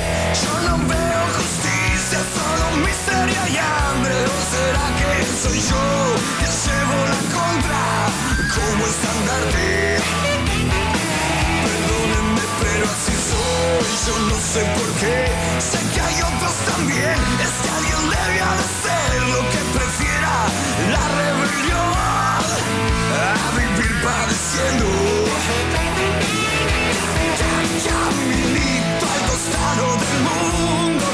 he de andar, buscándome un rumbo, ser socio de esta sociedad. Me pueden matar.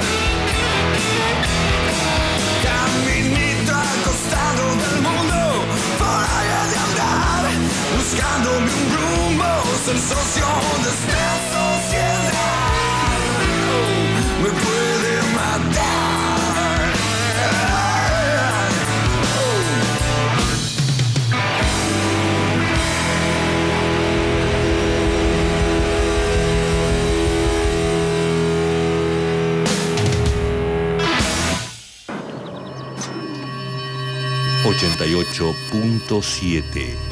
En lugar de sentirnos mal, en lugar de no poder, en lugar de rendirse, en ese lugar, hacer aparecer lo imposible.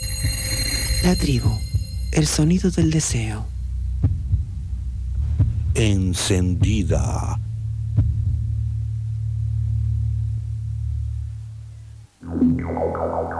Comienzo de espacio publicitario. FM La Tribu Noticias, la agenda periodística de la tribu en línea. Noticias online.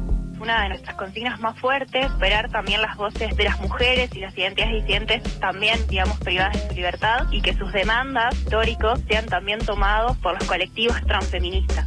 La felicidad más grande es que los senadores y las senadoras hemos logrado poner en cada una de sus bocas la palabra travesti. fmlatribu.com barra noticias. 15 67 10 37 58. El WhatsApp de la tribu. Mensajes de voz. Informaciones. Críticas. Elogios. Afirmaciones. Comentarios. Preguntas. Soná en la tribu. Soná en la tribu. 15 6710 3758. El WhatsApp de la tribu. La Boca celebra alegremente el carnaval. Pelo Music Novedades presenta volcando en sus calles una muchedumbre que ríe, canta y hace gala la inauguración. Los Pibitos, Penas, Penas, penas, las penas son pasajeras, como el agua y la marea. Marea del río de la Plata,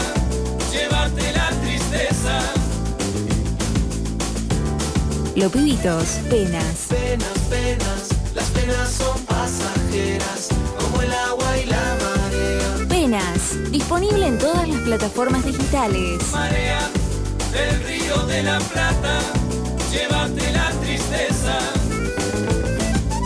Los Pibitos es Pelo Music. Fin de espacio publicitario. Plantarse paso a paso.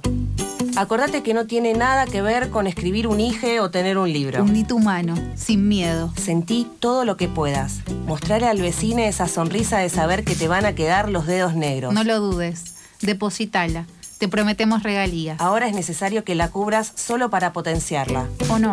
Recurso hídrico. Siempre hay un espacio amigue. Explícale que... No, no le expliques. Pedile agua. Usa la incertidumbre para volver a encontrarla. Ahí está. Es el momento de verterla y mirá cómo la absorbe. Levanta el cemento y sembrá tus alimentos. FM 88.7. Lo que conoces, lo desconocido, lo que está, lo ausente, lo que puede, lo que no puede más, lo que se va, lo que se viene. La tribu, el sonido del deseo. Encendida. Mm.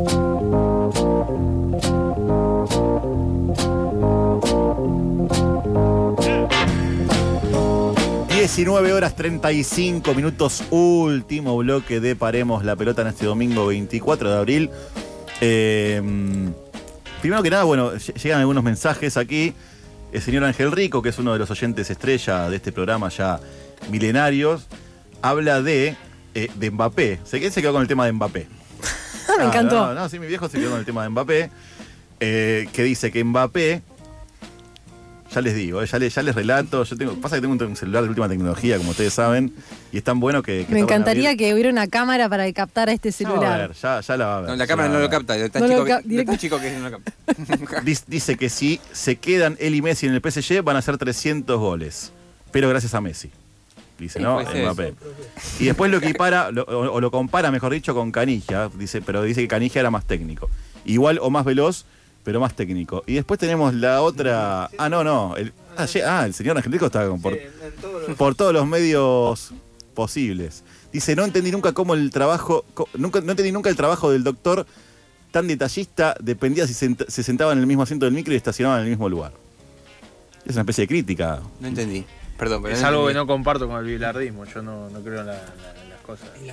Sí, no, no. Mi, mi- mi- mi señor padre es eh, bastante menotista, digamos, ¿no? Eh, también podemos hablar de él para la participación de Menotti en, en la última dictadura militar, ¿no? También dentro del Partido Comunista, pero bueno, eso me parece que no, no le gusta mucho a mi señor padre. Antes de que vayamos al corte, escuchábamos El Rebelde, por supuesto, de La Renga. Y podemos hablar un poquito de música, ¿no? Estamos con- con- en, en unos días muy musicales acá en el país. Ayer tocó Kiss en su gira despedida, supuestamente. Nunca se sabe con Kiss, nunca se sabe. Eh, toca Metallica. ¿Cuándo toca Metallica? ¿El sábado que viene? ¿Metallica? Sí, ¿Viene Metallica? sí, eh, iba a venir antes de la pandemia y ahora toca estos ¿En serio? días. Sí, sí. Uy, pero qué mal. El sábado que viene, me parece, estoy. toca en el campo de Ayer, polo. ayer Ayer tocó el la- Flaco Sky en, en Uruguay. Tocó el Flaco Sky en Uruguay, El- tocó la- el primer recital de la Renga de los tres que van en el. Estadio Único de La Plata, que hoy que hablábamos de la ciudad de La Plata. El toca el, Quilmes Rock. el Quilmes Rock que toca Divididos, Gorilas, Nati Peluso. La música que le gusta a la gente, Alexis. Está bien, ¿qué querés? No, no, nada. ¿Qué Yo, te yo te digo. Por ¿Te supuesto, no, no, gran- grandes una gusta otra cosa. ¿qué? linda mezcla de artistas. Linda mezcla de artistas ahí en el, en el Rock. Así son Eh, los festivales. Bueno, acá tenemos eh, el, ar- el argentino más amante de los festivales. Ahí lo escucharon con su voz este un poco ofuscada. ¿No te gustan los recitales, Alexis? No me gustan los festivales donde mezclan cosas. Yo si voy a ver algo, quiero ver eso. No, no, no quiero pagarle a- pagar por otro show. Yo quiero ver tal banda y voy a ver esa banda. Pero si tenés todo un día y tenés diferentes escenarios, ¿no? No, No, no me gusta. Yo quiero ver esa banda. No quiero pagar por otras bandas. Perdón, no me gusta la lógica esa del festival, que es una lógica hipermercantilista. Lo digo. Se tenía que decir, se dijo. Se muy Señoras. Es, eh, es llevar así, te llevan una góndola de bandas y tenés que comerte la góndola esa. No, no. Apoyo a los artistas que se, se presentan individu- individualmente con alguna banda soporte. Perfecto, está bien. Es una posición, ¿no? Pero bueno, para saber qué opina la gente, por ejemplo, ¿dónde nos pueden contactar, eh, Ignacio? ¿Cómo no? Somos Paremos P en Twitter, Paremos la pelota de FM en Instagram y Paremos la pelota OK en Facebook. Excelente. Y ya saben lo de Spotify, estamos eh, Men at Work o Human at Work para ser un poco más eh, inclusivos. Y como siempre, todos los domingos las novedades de esta semana las tiene Rocío Badesi. Hice un pequeño cambio en, las prioridades. Voy a empezar por una noticia que no estaba como número uno, pero creo que, que debe estarlo, que son los Juegos Suramericanos de la Juventud 2022, donde van a participar más de 250 argentinos. El Comité Olímpico Argentino presentó a los atletas que tienen entre 14 y 17 años, que van a integrar justamente la delegación nacional, en la, tercera edición de Juegos Sudamericanos de la Juventud en Rosario eh, 2022. El evento va a ser realizado desde el próximo jueves 28 hasta el domingo 8 de mayo en el Parque Único Suramericano de la ciudad santafesina, ensamblado en el Parque Independencia. Los atletas que integran la delegación argentina participarán en las 26 disciplinas deportivas que eh, conforman el calendario deportivo de los Juegos, donde se encuentran, tomen nota de esto porque hay una gran variedad, tenemos atletismo, badminton, balón mano playa, básquet 3x3, boxeo, ciclismo, escalada, esgrima, futsal, gimnasia arti- artística, hockey 5, judo, karate, levantamiento de pesas, lucha olímpica, natación, patinaje artístico, patinaje de velocidad, rugby 7, skateboarding, taekwondo, tenis, tenis de mesa, tiro con arco, triatlón y vóley de playa. Perdón, ¿cómo es el balón mano playa? Porque es como handball, pero no se puede picar la pelota. No, es, es, es, Es handball. Claro, ese juego el que la, la selección argentina, la, bueno, me fue el, el apodo La- ahora. las kamikazes. Kamikazes. Le ganamos a la, la semana pasada a Brasil. Una, una cosita, el señor Pérez, ¿a favor del 3x3 del básquet? Para mí es como una, una, vuelta de tuerca y lo, yo lo asemejo mucho al freestyle del fútbol. Claro. Yo no estoy acostumbrado a ese tipo. Entiendo que para el, para el Spis es como la, el formato más atractivo, sobre todo en un contexto como nuestro país, donde no abundan las canchas de básquet, poder jugar en una cancha cuatro equipos. Es más dinámico, Eh, más, más- claro, más para- pero Remite mucho a esas canchas yankees, ¿no? Donde, donde juegan que se ahí. juega a la mitad de la cancha, Claro, por eso. es esa digamos, un- lógica. Un, solo aro. es esa lógica. esa Onda callejera. Claro, Es esa exactamente. lógica, o sea, Sí, sí. un, un deporte mucho más dinámico. es Pero entiendo también lo que decís del freestyle, porque el freestyle es muy parecido. Es ese, es- es ese sentido también. El fútbol callejero y es más Sí. vistoso y rápido que, que técnico, digamos, no ¿no? es, Y no es- no es detallista. la- la- la- el, el básquet o el deporte formal o lo que, la- lo que nosotros conocemos como el, como el básquet en sí, Claro. pero eh, no, calculo que va a ser un tiempo hasta que me amolde, como todo. ¿no? Uno siempre empieza con una postura un poco más cerrada y después afloja. Igual si los pibes llegan a la final, obviamente los vamos a bancar. Como, como lo bancamos de los Juegos Olímpicos de la Juventud. Exactamente. Por supuesto. Los abanderados locales en la ceremonia de apertura van a ser la tenista Luciana Moyano, ganadora de dos medallas de oro en los Juegos Panamericanos Junior Cali 2021, y el basquetbolista Nicolás Cheraviglio, integrante del plantel eh, de Libertades Sunchales y miembro de la preselección nacional Sub-18. La tercera edición de los Juegos Suramericanos de la Juventud fue organizada por la Organización Deportiva Suramericana y contará con la asistencia de 2.500 atletas de un total de 15 países. Cheravilio es un apellido reconocidísimo para el Sí. deporte nacional, de salto El garrocha, exactamente, que llevó a dos o tres finales olímpicas, me parece, ¿no? Finales, finales, no sé. Sí, fina- sí, jugó final, final olímpica, no medalla, ¿eh? La última instancia, sí, sí, final olímpica jugó seguro. Dos para mí jugó seguro. Se nos escapa ahora el dato. Si no es olímpica, es, pa- es panamericana, seguro. No, eh, Panamericano creo que ganó, me parece. Sí, puede ser que Sí, sea. sí, pero, sí. Pero yo, yo creo no, yo- no, no lo tengo en yo una estoy final seguro olímpica. que Ah. llegó por lo menos a una final olímpica llegó seguro. A instancias decisivas, Cheraviglio ha llegado, sí, sí. Por eso, eh, es uno de los máximos representantes de los últimos años, acá por lo menos del deporte por fuera de, de los comunes, ¿no? Del básquet, fútbol, tenis, aquí en el país es uno de los más este, icónicos. Tal cual. Así que bueno, atentos con, con les niñas, que ya no son tan niñas, pero los adolescentes que nos van a estar representando. Y ahora sí vamos a entrar en un poco lo que hablamos al comienzo sobre Wimbledon y la prohibición de los tenistas rusos y bielorrusos en el torneo. Spoileé un poquito ahí, ¿no? Al, al principio del programa. Un poquito, vamos a profundizar acá. Eh, luego de la prohibición de Wimbledon por el conflicto bélico que aún mantienen Rusia y Ucrania, Rublev, número 8 del ranking, fue tajante sobre esta determinación. Wimbledon no soluciona nada con el veto, es una discriminación.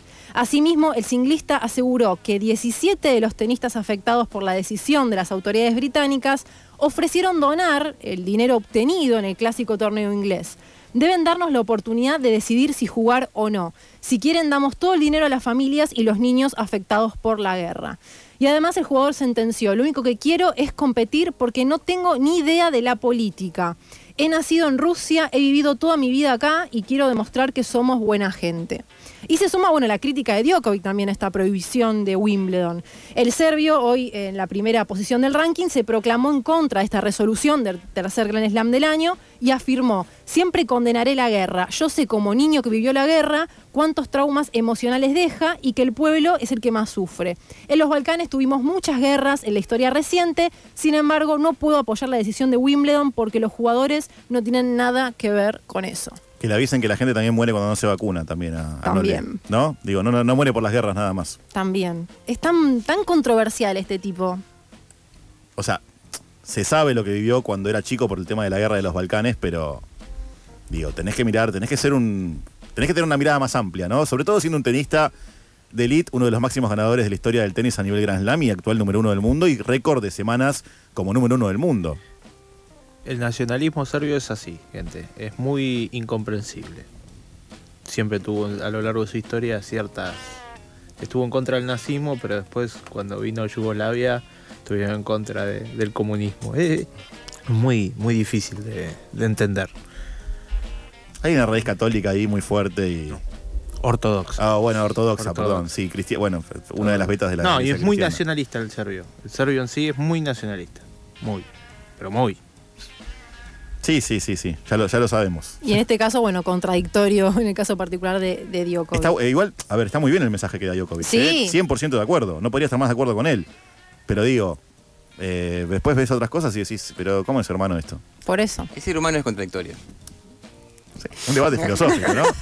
Bueno, les queremos decir a la audiencia que tenemos cinco horas de programa hoy para debatir la- las contradicciones del ser humano. Y que entre Darío Z que está ahí en la puerta. Vamos, hola, Darío, ¿cómo Darío. estás? ¿Todo bien? Mirá. Así que bueno, eh, continuando con la actualidad, traigo noticias de Vélez, pero no de los resultados. Ale, por favor, respira tranquilo, no va por ese lado. Tiene que ver con identidad de género, porque un hincha de Vélez consiguió el primer carnet no binario del fútbol argentino. Naimid Cirelli es periodista, nació en Liniers, fan de Vélez, y se convirtió en la primera persona no binaria en tener un carnet de socio que refleja su identidad de género autopercibida. El periodista de 31 años entró a la página web del club con la intención de asociarse.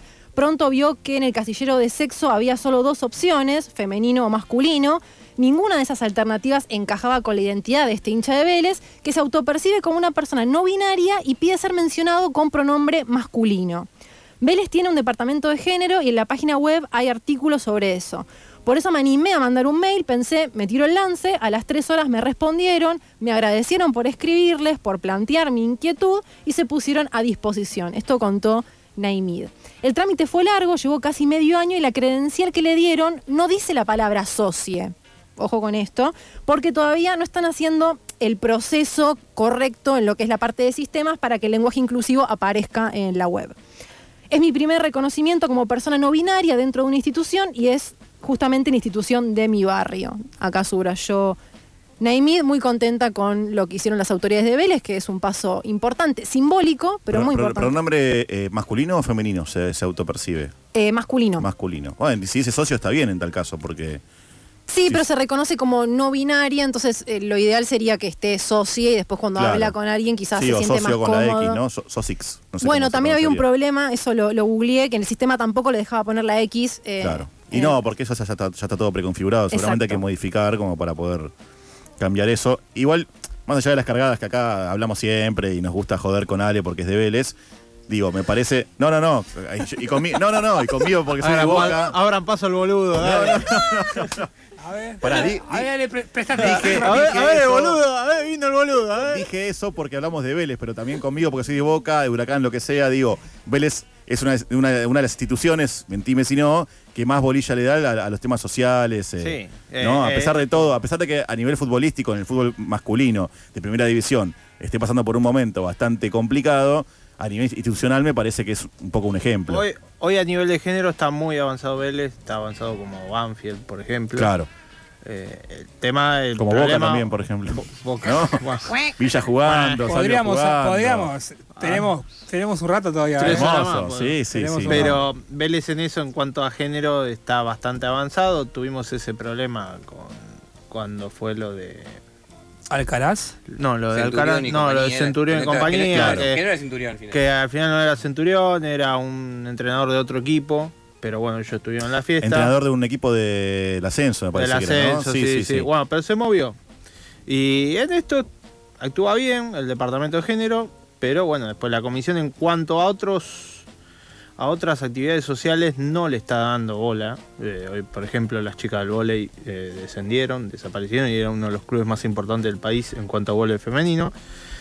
Eh, eh, está, eh, se nota que hay, un abandono al socio. Por suerte estas cosas, eh, por más que haya una dirigencia que no, no está cumpliendo con el rol que tiene que cumplir, estas cosas se siguen cumpliendo. Y hay como sería una política de Estado de Vélez eh, en cuanto al rol social.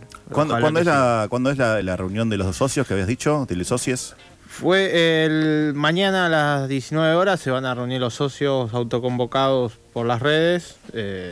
No, no, no convocó ninguna, digo autoconvocado porque no convocó ninguna Ningún, par- ningún partido, ningún ninguna partido, agrupación ninguna política de agrupación Vélez. Claro. no convocó, como tal fue una convocación de los socios. eh, vamos, vamos a ver qué sale y el mismo martes también van a protestar y dentro de la cancha se va a sentir la voz del socio. El martes juegan contra Nacional, ¿no? Final de Uruguay.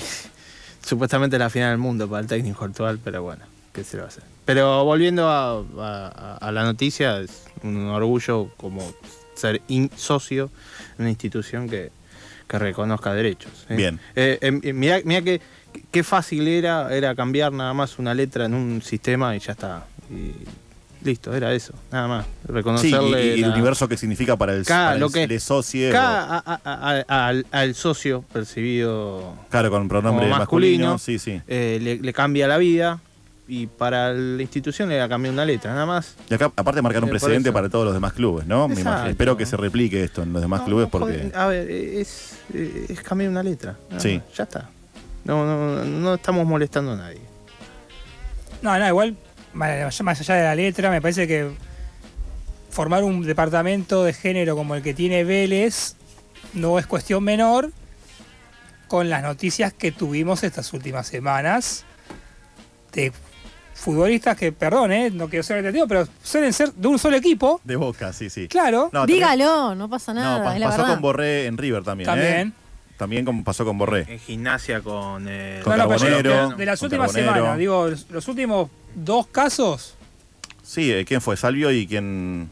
Bueno, y el, y- y la, y la eterna, el eterno ocultamiento del caso Villa que Ah, tiene. el caso Villa, claro, por supuesto. Es un jugador que tiene una causa penal. Sí, sí, sí. Que está Pero pasa que habrán salido todos los abogados de Boca ahí a poner... Y algo que hablábamos nosotros, eh, le comentamos a, a los oyentes, hablábamos, ¿no? De cómo, ahora, a partir de los dos goles que hizo eh, Eduardo Salvio ayer, cómo empieza el proceso, ¿no? De, de enfriamiento de la sí, causa, de cómo eh, empiezan a poner a Salvio en un papel de víctima, ya lo hemos escuchado a Hugo Balazones diciendo que pasó momentos duros Salvio, ¿qué le queda a la, a la ex esposa, no? Eh, nada, me parece que. me- yo celebro, si- sinceramente, las actitudes que tiene el departamento de género en serio, como tiene Vélez, y no Claro. eh, departamentos que están a veces que están medio de decorado. No, el de Boca, de hecho, No existe, hace no, hace no mucho echaron al, al que era el- la, la cabeza del departamento de género porque había hablado como que quería eh, convocar a más socias para que eh, para que se para que se vi- visibilice más eh, la cuestión de género, pero a la vez para ganar este, partidarias políticas. A él no le interesaba realmente la cuestión de género. Unos audios de, esta persona, creo que se llamaba Díaz de apellido, totalmente detestables. Pero también corresponden a lo que es la estructura de un club grande, ¿no? O sea, de un club con, mucha trascendencia, grande en el sentido de, no por título, sino de, eh, de- con mucho poder y mucha guita, me parece. Sí, obvio. Eh, continuamos con ciclismo para ir cerrando. eh, sin Bradley Wiggins, que revela que fue acosado sexualmente por un entrenador. El ganador del Tour de Francia, eh, 2012 y tres veces campeón olímpico británico, reveló que fue acosado sexualmente a los 13 años por un entrenador en una entrevista que tuvo con la revista Men Health, utilizando el término inglés groom, que define cualquier intento de manipulación emocional por parte de un adulto sobre un menor. Eh, la revista preguntó si dicha manipulación tenía como objetivo obtener justamente actos sexuales y Wiggins respondió que sí y que lo afectó tanto que debió ocultarlo para poder eh, seguir adelante. El ciclista explicó su dificultad para revelar estos hechos de los que fue víctima por un contexto familiar desfavorable. Wiggins, de 41 años, ha hablado en el pasado de luchar contra las tendencias depresivas y una infancia difícil. Dijo que durante mucho tiempo trató de recomponer su relación con su padre biológico, el ciclista australiano Gary Wiggins, quien dejó a su familia a una edad muy temprana y murió en una pelea en 2008. La Federación Británica de Ciclismo dijo que se había puesto en contacto con Wiggins para brindarle toda su contención. Alentamos a cualquier persona que haya sido víctima de abuso a utilizar la ayuda que ofrece tanto nuestro equipo dedicado de la Federación como la línea de ayuda de la Asociación Británica para la Protección de Niños establecidos para este fin, así dijeron los eh, directivos. Tremendo, tremendo. Durísimo. Uno más, ¿no? Un caso más. Tuvimos, bueno, el de, Lar- el de Larry Nazar, que fue el, el abusador de más de 300 atletas estadounidenses. Creo que es el caso más resonante de los últimos tiempos. Y bueno, siempre aparecen casos como, como estos, ¿no? Eh, que no son para nada aislados. No, y lo que marcó él de justamente lo que tuvo que ocultar y seguir adelante como si nada, que obviamente en algún momento eso explota. Todo lo que te guardas, el inconsciente te lo va a devolver de alguna manera y por lo general no es de la mejor forma que te lo devuelve. No, obvio, aparte la cantidad de gente que debe haber que hoy en día tiene, está ocultando cosas que le habrá pasado para seguir con su carrera. Lamentablemente es algo muy difícil de, de sacar a la luz, eso desde ya. Para eso es importante los departamentos de género, la contención Exacto. psicológica y todo lo que venimos hablando aquí en el programa. Sí, sin duda. Eh, última, última cosita que digo. eh, De fútbol internacional, Stephanie Frappart será la primera mujer en arbitrar la final de la Copa de Francia. Eh, sigue haciendo historia, esta vez convirtiéndose en la primera mujer que va a dirigir una final de Copa de Francia, luego de haber sido designada el jueves pasado para estar al frente del partido Niza-Nantes del próximo 7 de mayo en el Stade de France. Así lo anunció la Federación Francesa de Fútbol. Tiene 38 años, se convirtió en la primera mujer en arbitrar un partido de Ligue 1 en 2019, la Supercopa de Europa en el mismo año y después en la Champions League masculina a finales del 2020. También fue elegida en días previos como una de las árbitras de la Eurocopa femenina que se va a disputar en julio, así que chapó, aplausos y muy merecido. Excelente. Hermoso. Al fin. Al fin están empezando a proliferar las árbitras mujeres este, y están empezando a, a impartir justicia en los partidos determinantes, ¿no? O sea, en, en la Copa de Francia. Esperemos que en la Champions League en- ya en un futuro no tan lejano se pueda llegar a dar. Eh, ¿Tenemos fútbol en vivo en este momento? ¿Está jugando River? Terminó el primer tiempo, 1-0 River, eh, gol de penal el último minuto del primer tiempo. Bien. Gol de Enzo Fernández. Enzo Fernández. Gol de penal. ¿Penal de bar? Gol, gol de penal, otra vez, penal. Guapa. Pero pará, sé, fue- yo no ¿tenés- dije nada, ¿eh? ¿tenés, tenés algún, ¿tenés algún criterio para decir si fue penal? Yo no, no lo No vi sé, todavía. no Bueno, sé, entonces no me quejé. Estoy viendo mucho penal. Estoy viendo mucho No penal. te quejes. Mucho Se fue todo, se Aparte fue toda la que- estructura del carajo Ayer, el programa, ¿eh? ayer nos Se dieron un el programa. penal Bueno, increíble. justamente, A bueno. ¿Viste cuando dicen se rompió, se rompió el programa? Se rompió el programa. Se picó de repente. Una palabra explotó todo. Ayer, Yo- a yo Boca- con los ayer, ayer a Central Córdoba le cobran un penal. ¿Fue, fue, fue penal de los dos? No, ¿Cómo el que primero no? no, Nacho, por Fue pe- favor. fue penal. No, no. Fue el penal. no fue penal. No, ¿Cómo que no, no? no puedes estar con la, o sea, no puedes moverte en el área ya. Momento. lo rosa no, no, no, no le, no, no le impide Rojo ve que viene alguien y levanta la mano. No, Sí, no. fue penal. No, de- es penal de bares. Desacuerdo to- Es penal. 100%. El segundo Eh. fue penalazo, el primero no fue penal para nada. Señoras y señores, es el momento termo de la noche. El momento Bober. El momento Auspicia del programa. Auspicia Bueno, del programa. Ni, ni hablemos del bar con Huracán, ¿no? Con Huracán ni, ni, ni hablemos del bar No porque. nada. O sea, la verdad que desde que empezaron a aplicar el bar, acá no ganó nunca más. Así que, nada, la verdad. La mano, la mano que le cobraron a Marcos Díaz, que fue mano, pero no la eso no, qué sé yo. no El otro día le, le jugó, jugó a Judin el otro día contra Colón. Le animaron un gol a Colón el otro día. Muy raro. Muy raro. Pero estuvo bien, estuvo bien, estuvo bien porque le fue falta. Yo, eh, perdón, yo, yo estuve en la cancha y vi la patada que le pegan. la- la- el gol es una jugada que viene de un rechazo de un defensor de huracán. eh, lo tocan a Lucas Meroya que termina habilitando a todos porque termina en el piso. Dos minutos. El muchacho dice que no, bueno. Me parece que Nacho está viendo el bar de otro bar, está viendo, no, ¿eh? Pero pará, como no. O sea, yo me quejé también de Marcos Díaz, pero es falta. O sea, es falta lo de Marcos Díaz. Si no terminaba en gol, no se cobraba. Pero es falta. O sea, se vio al área. O sea, si, si le va a estar para eso o no, es otra discusión. No Pero la falta. cobran nunca. Eh, la pregunta es, ¿el énfasis en quién lo hacen? Porque el VAR no es... O sea, el énfasis en, en quién, en qué clubes lo hacen y en cuáles clubes Sí, no. totalmente de acuerdo, Bueno, sí. ah, bueno, esa discusión hay que Pero entonces. se, se mira esa jugada porque Terminamos cayendo en, Por- en el teis esporcismo deportivo, ¿eh? Yo, yo, lo, yo, yo- yo lo anuncié Sí, sí, en el, el que momento suene, que termo de la noche. Chao, basta. Eh, podríamos Pero hacer es- el- los cinco minutos del programa, el- sería el momento termo de la noche. esa, bien, sí, esa sí. jugada se revisó porque terminó en gol, si no, no se revisaba. No existe el penal. El de ayer no era penal y, y listo. Cierro la discusión Fue acá. pe- fueron do- do- dos penalazos. Fueron. No, Dos no, para nada, para nada. Fue- no fue córner. Llegamos al final de esta emisión de Paremos la Pelota. Gracias por estar allí del otro lado, como siempre. Nos percibimos dentro de dos domingos, porque el domingo que viene es el Día del Trabajador. Así que seguramente no estaremos aquí este, al aire. Eh, les deseamos, por supuesto, que pasen un hermoso y excelente día a toda la clase obrera de este maravilloso país y de todo el mundo también, porque es un día internacional. Eh, mi nombre es Micael Rico. Esto es Paremos la Pelota y ustedes ya saben, la pelota a veces hay que pararla, pero siempre, siempre sigue rodando y a veces se pica demasiado. Muy, pero muy buenas noches.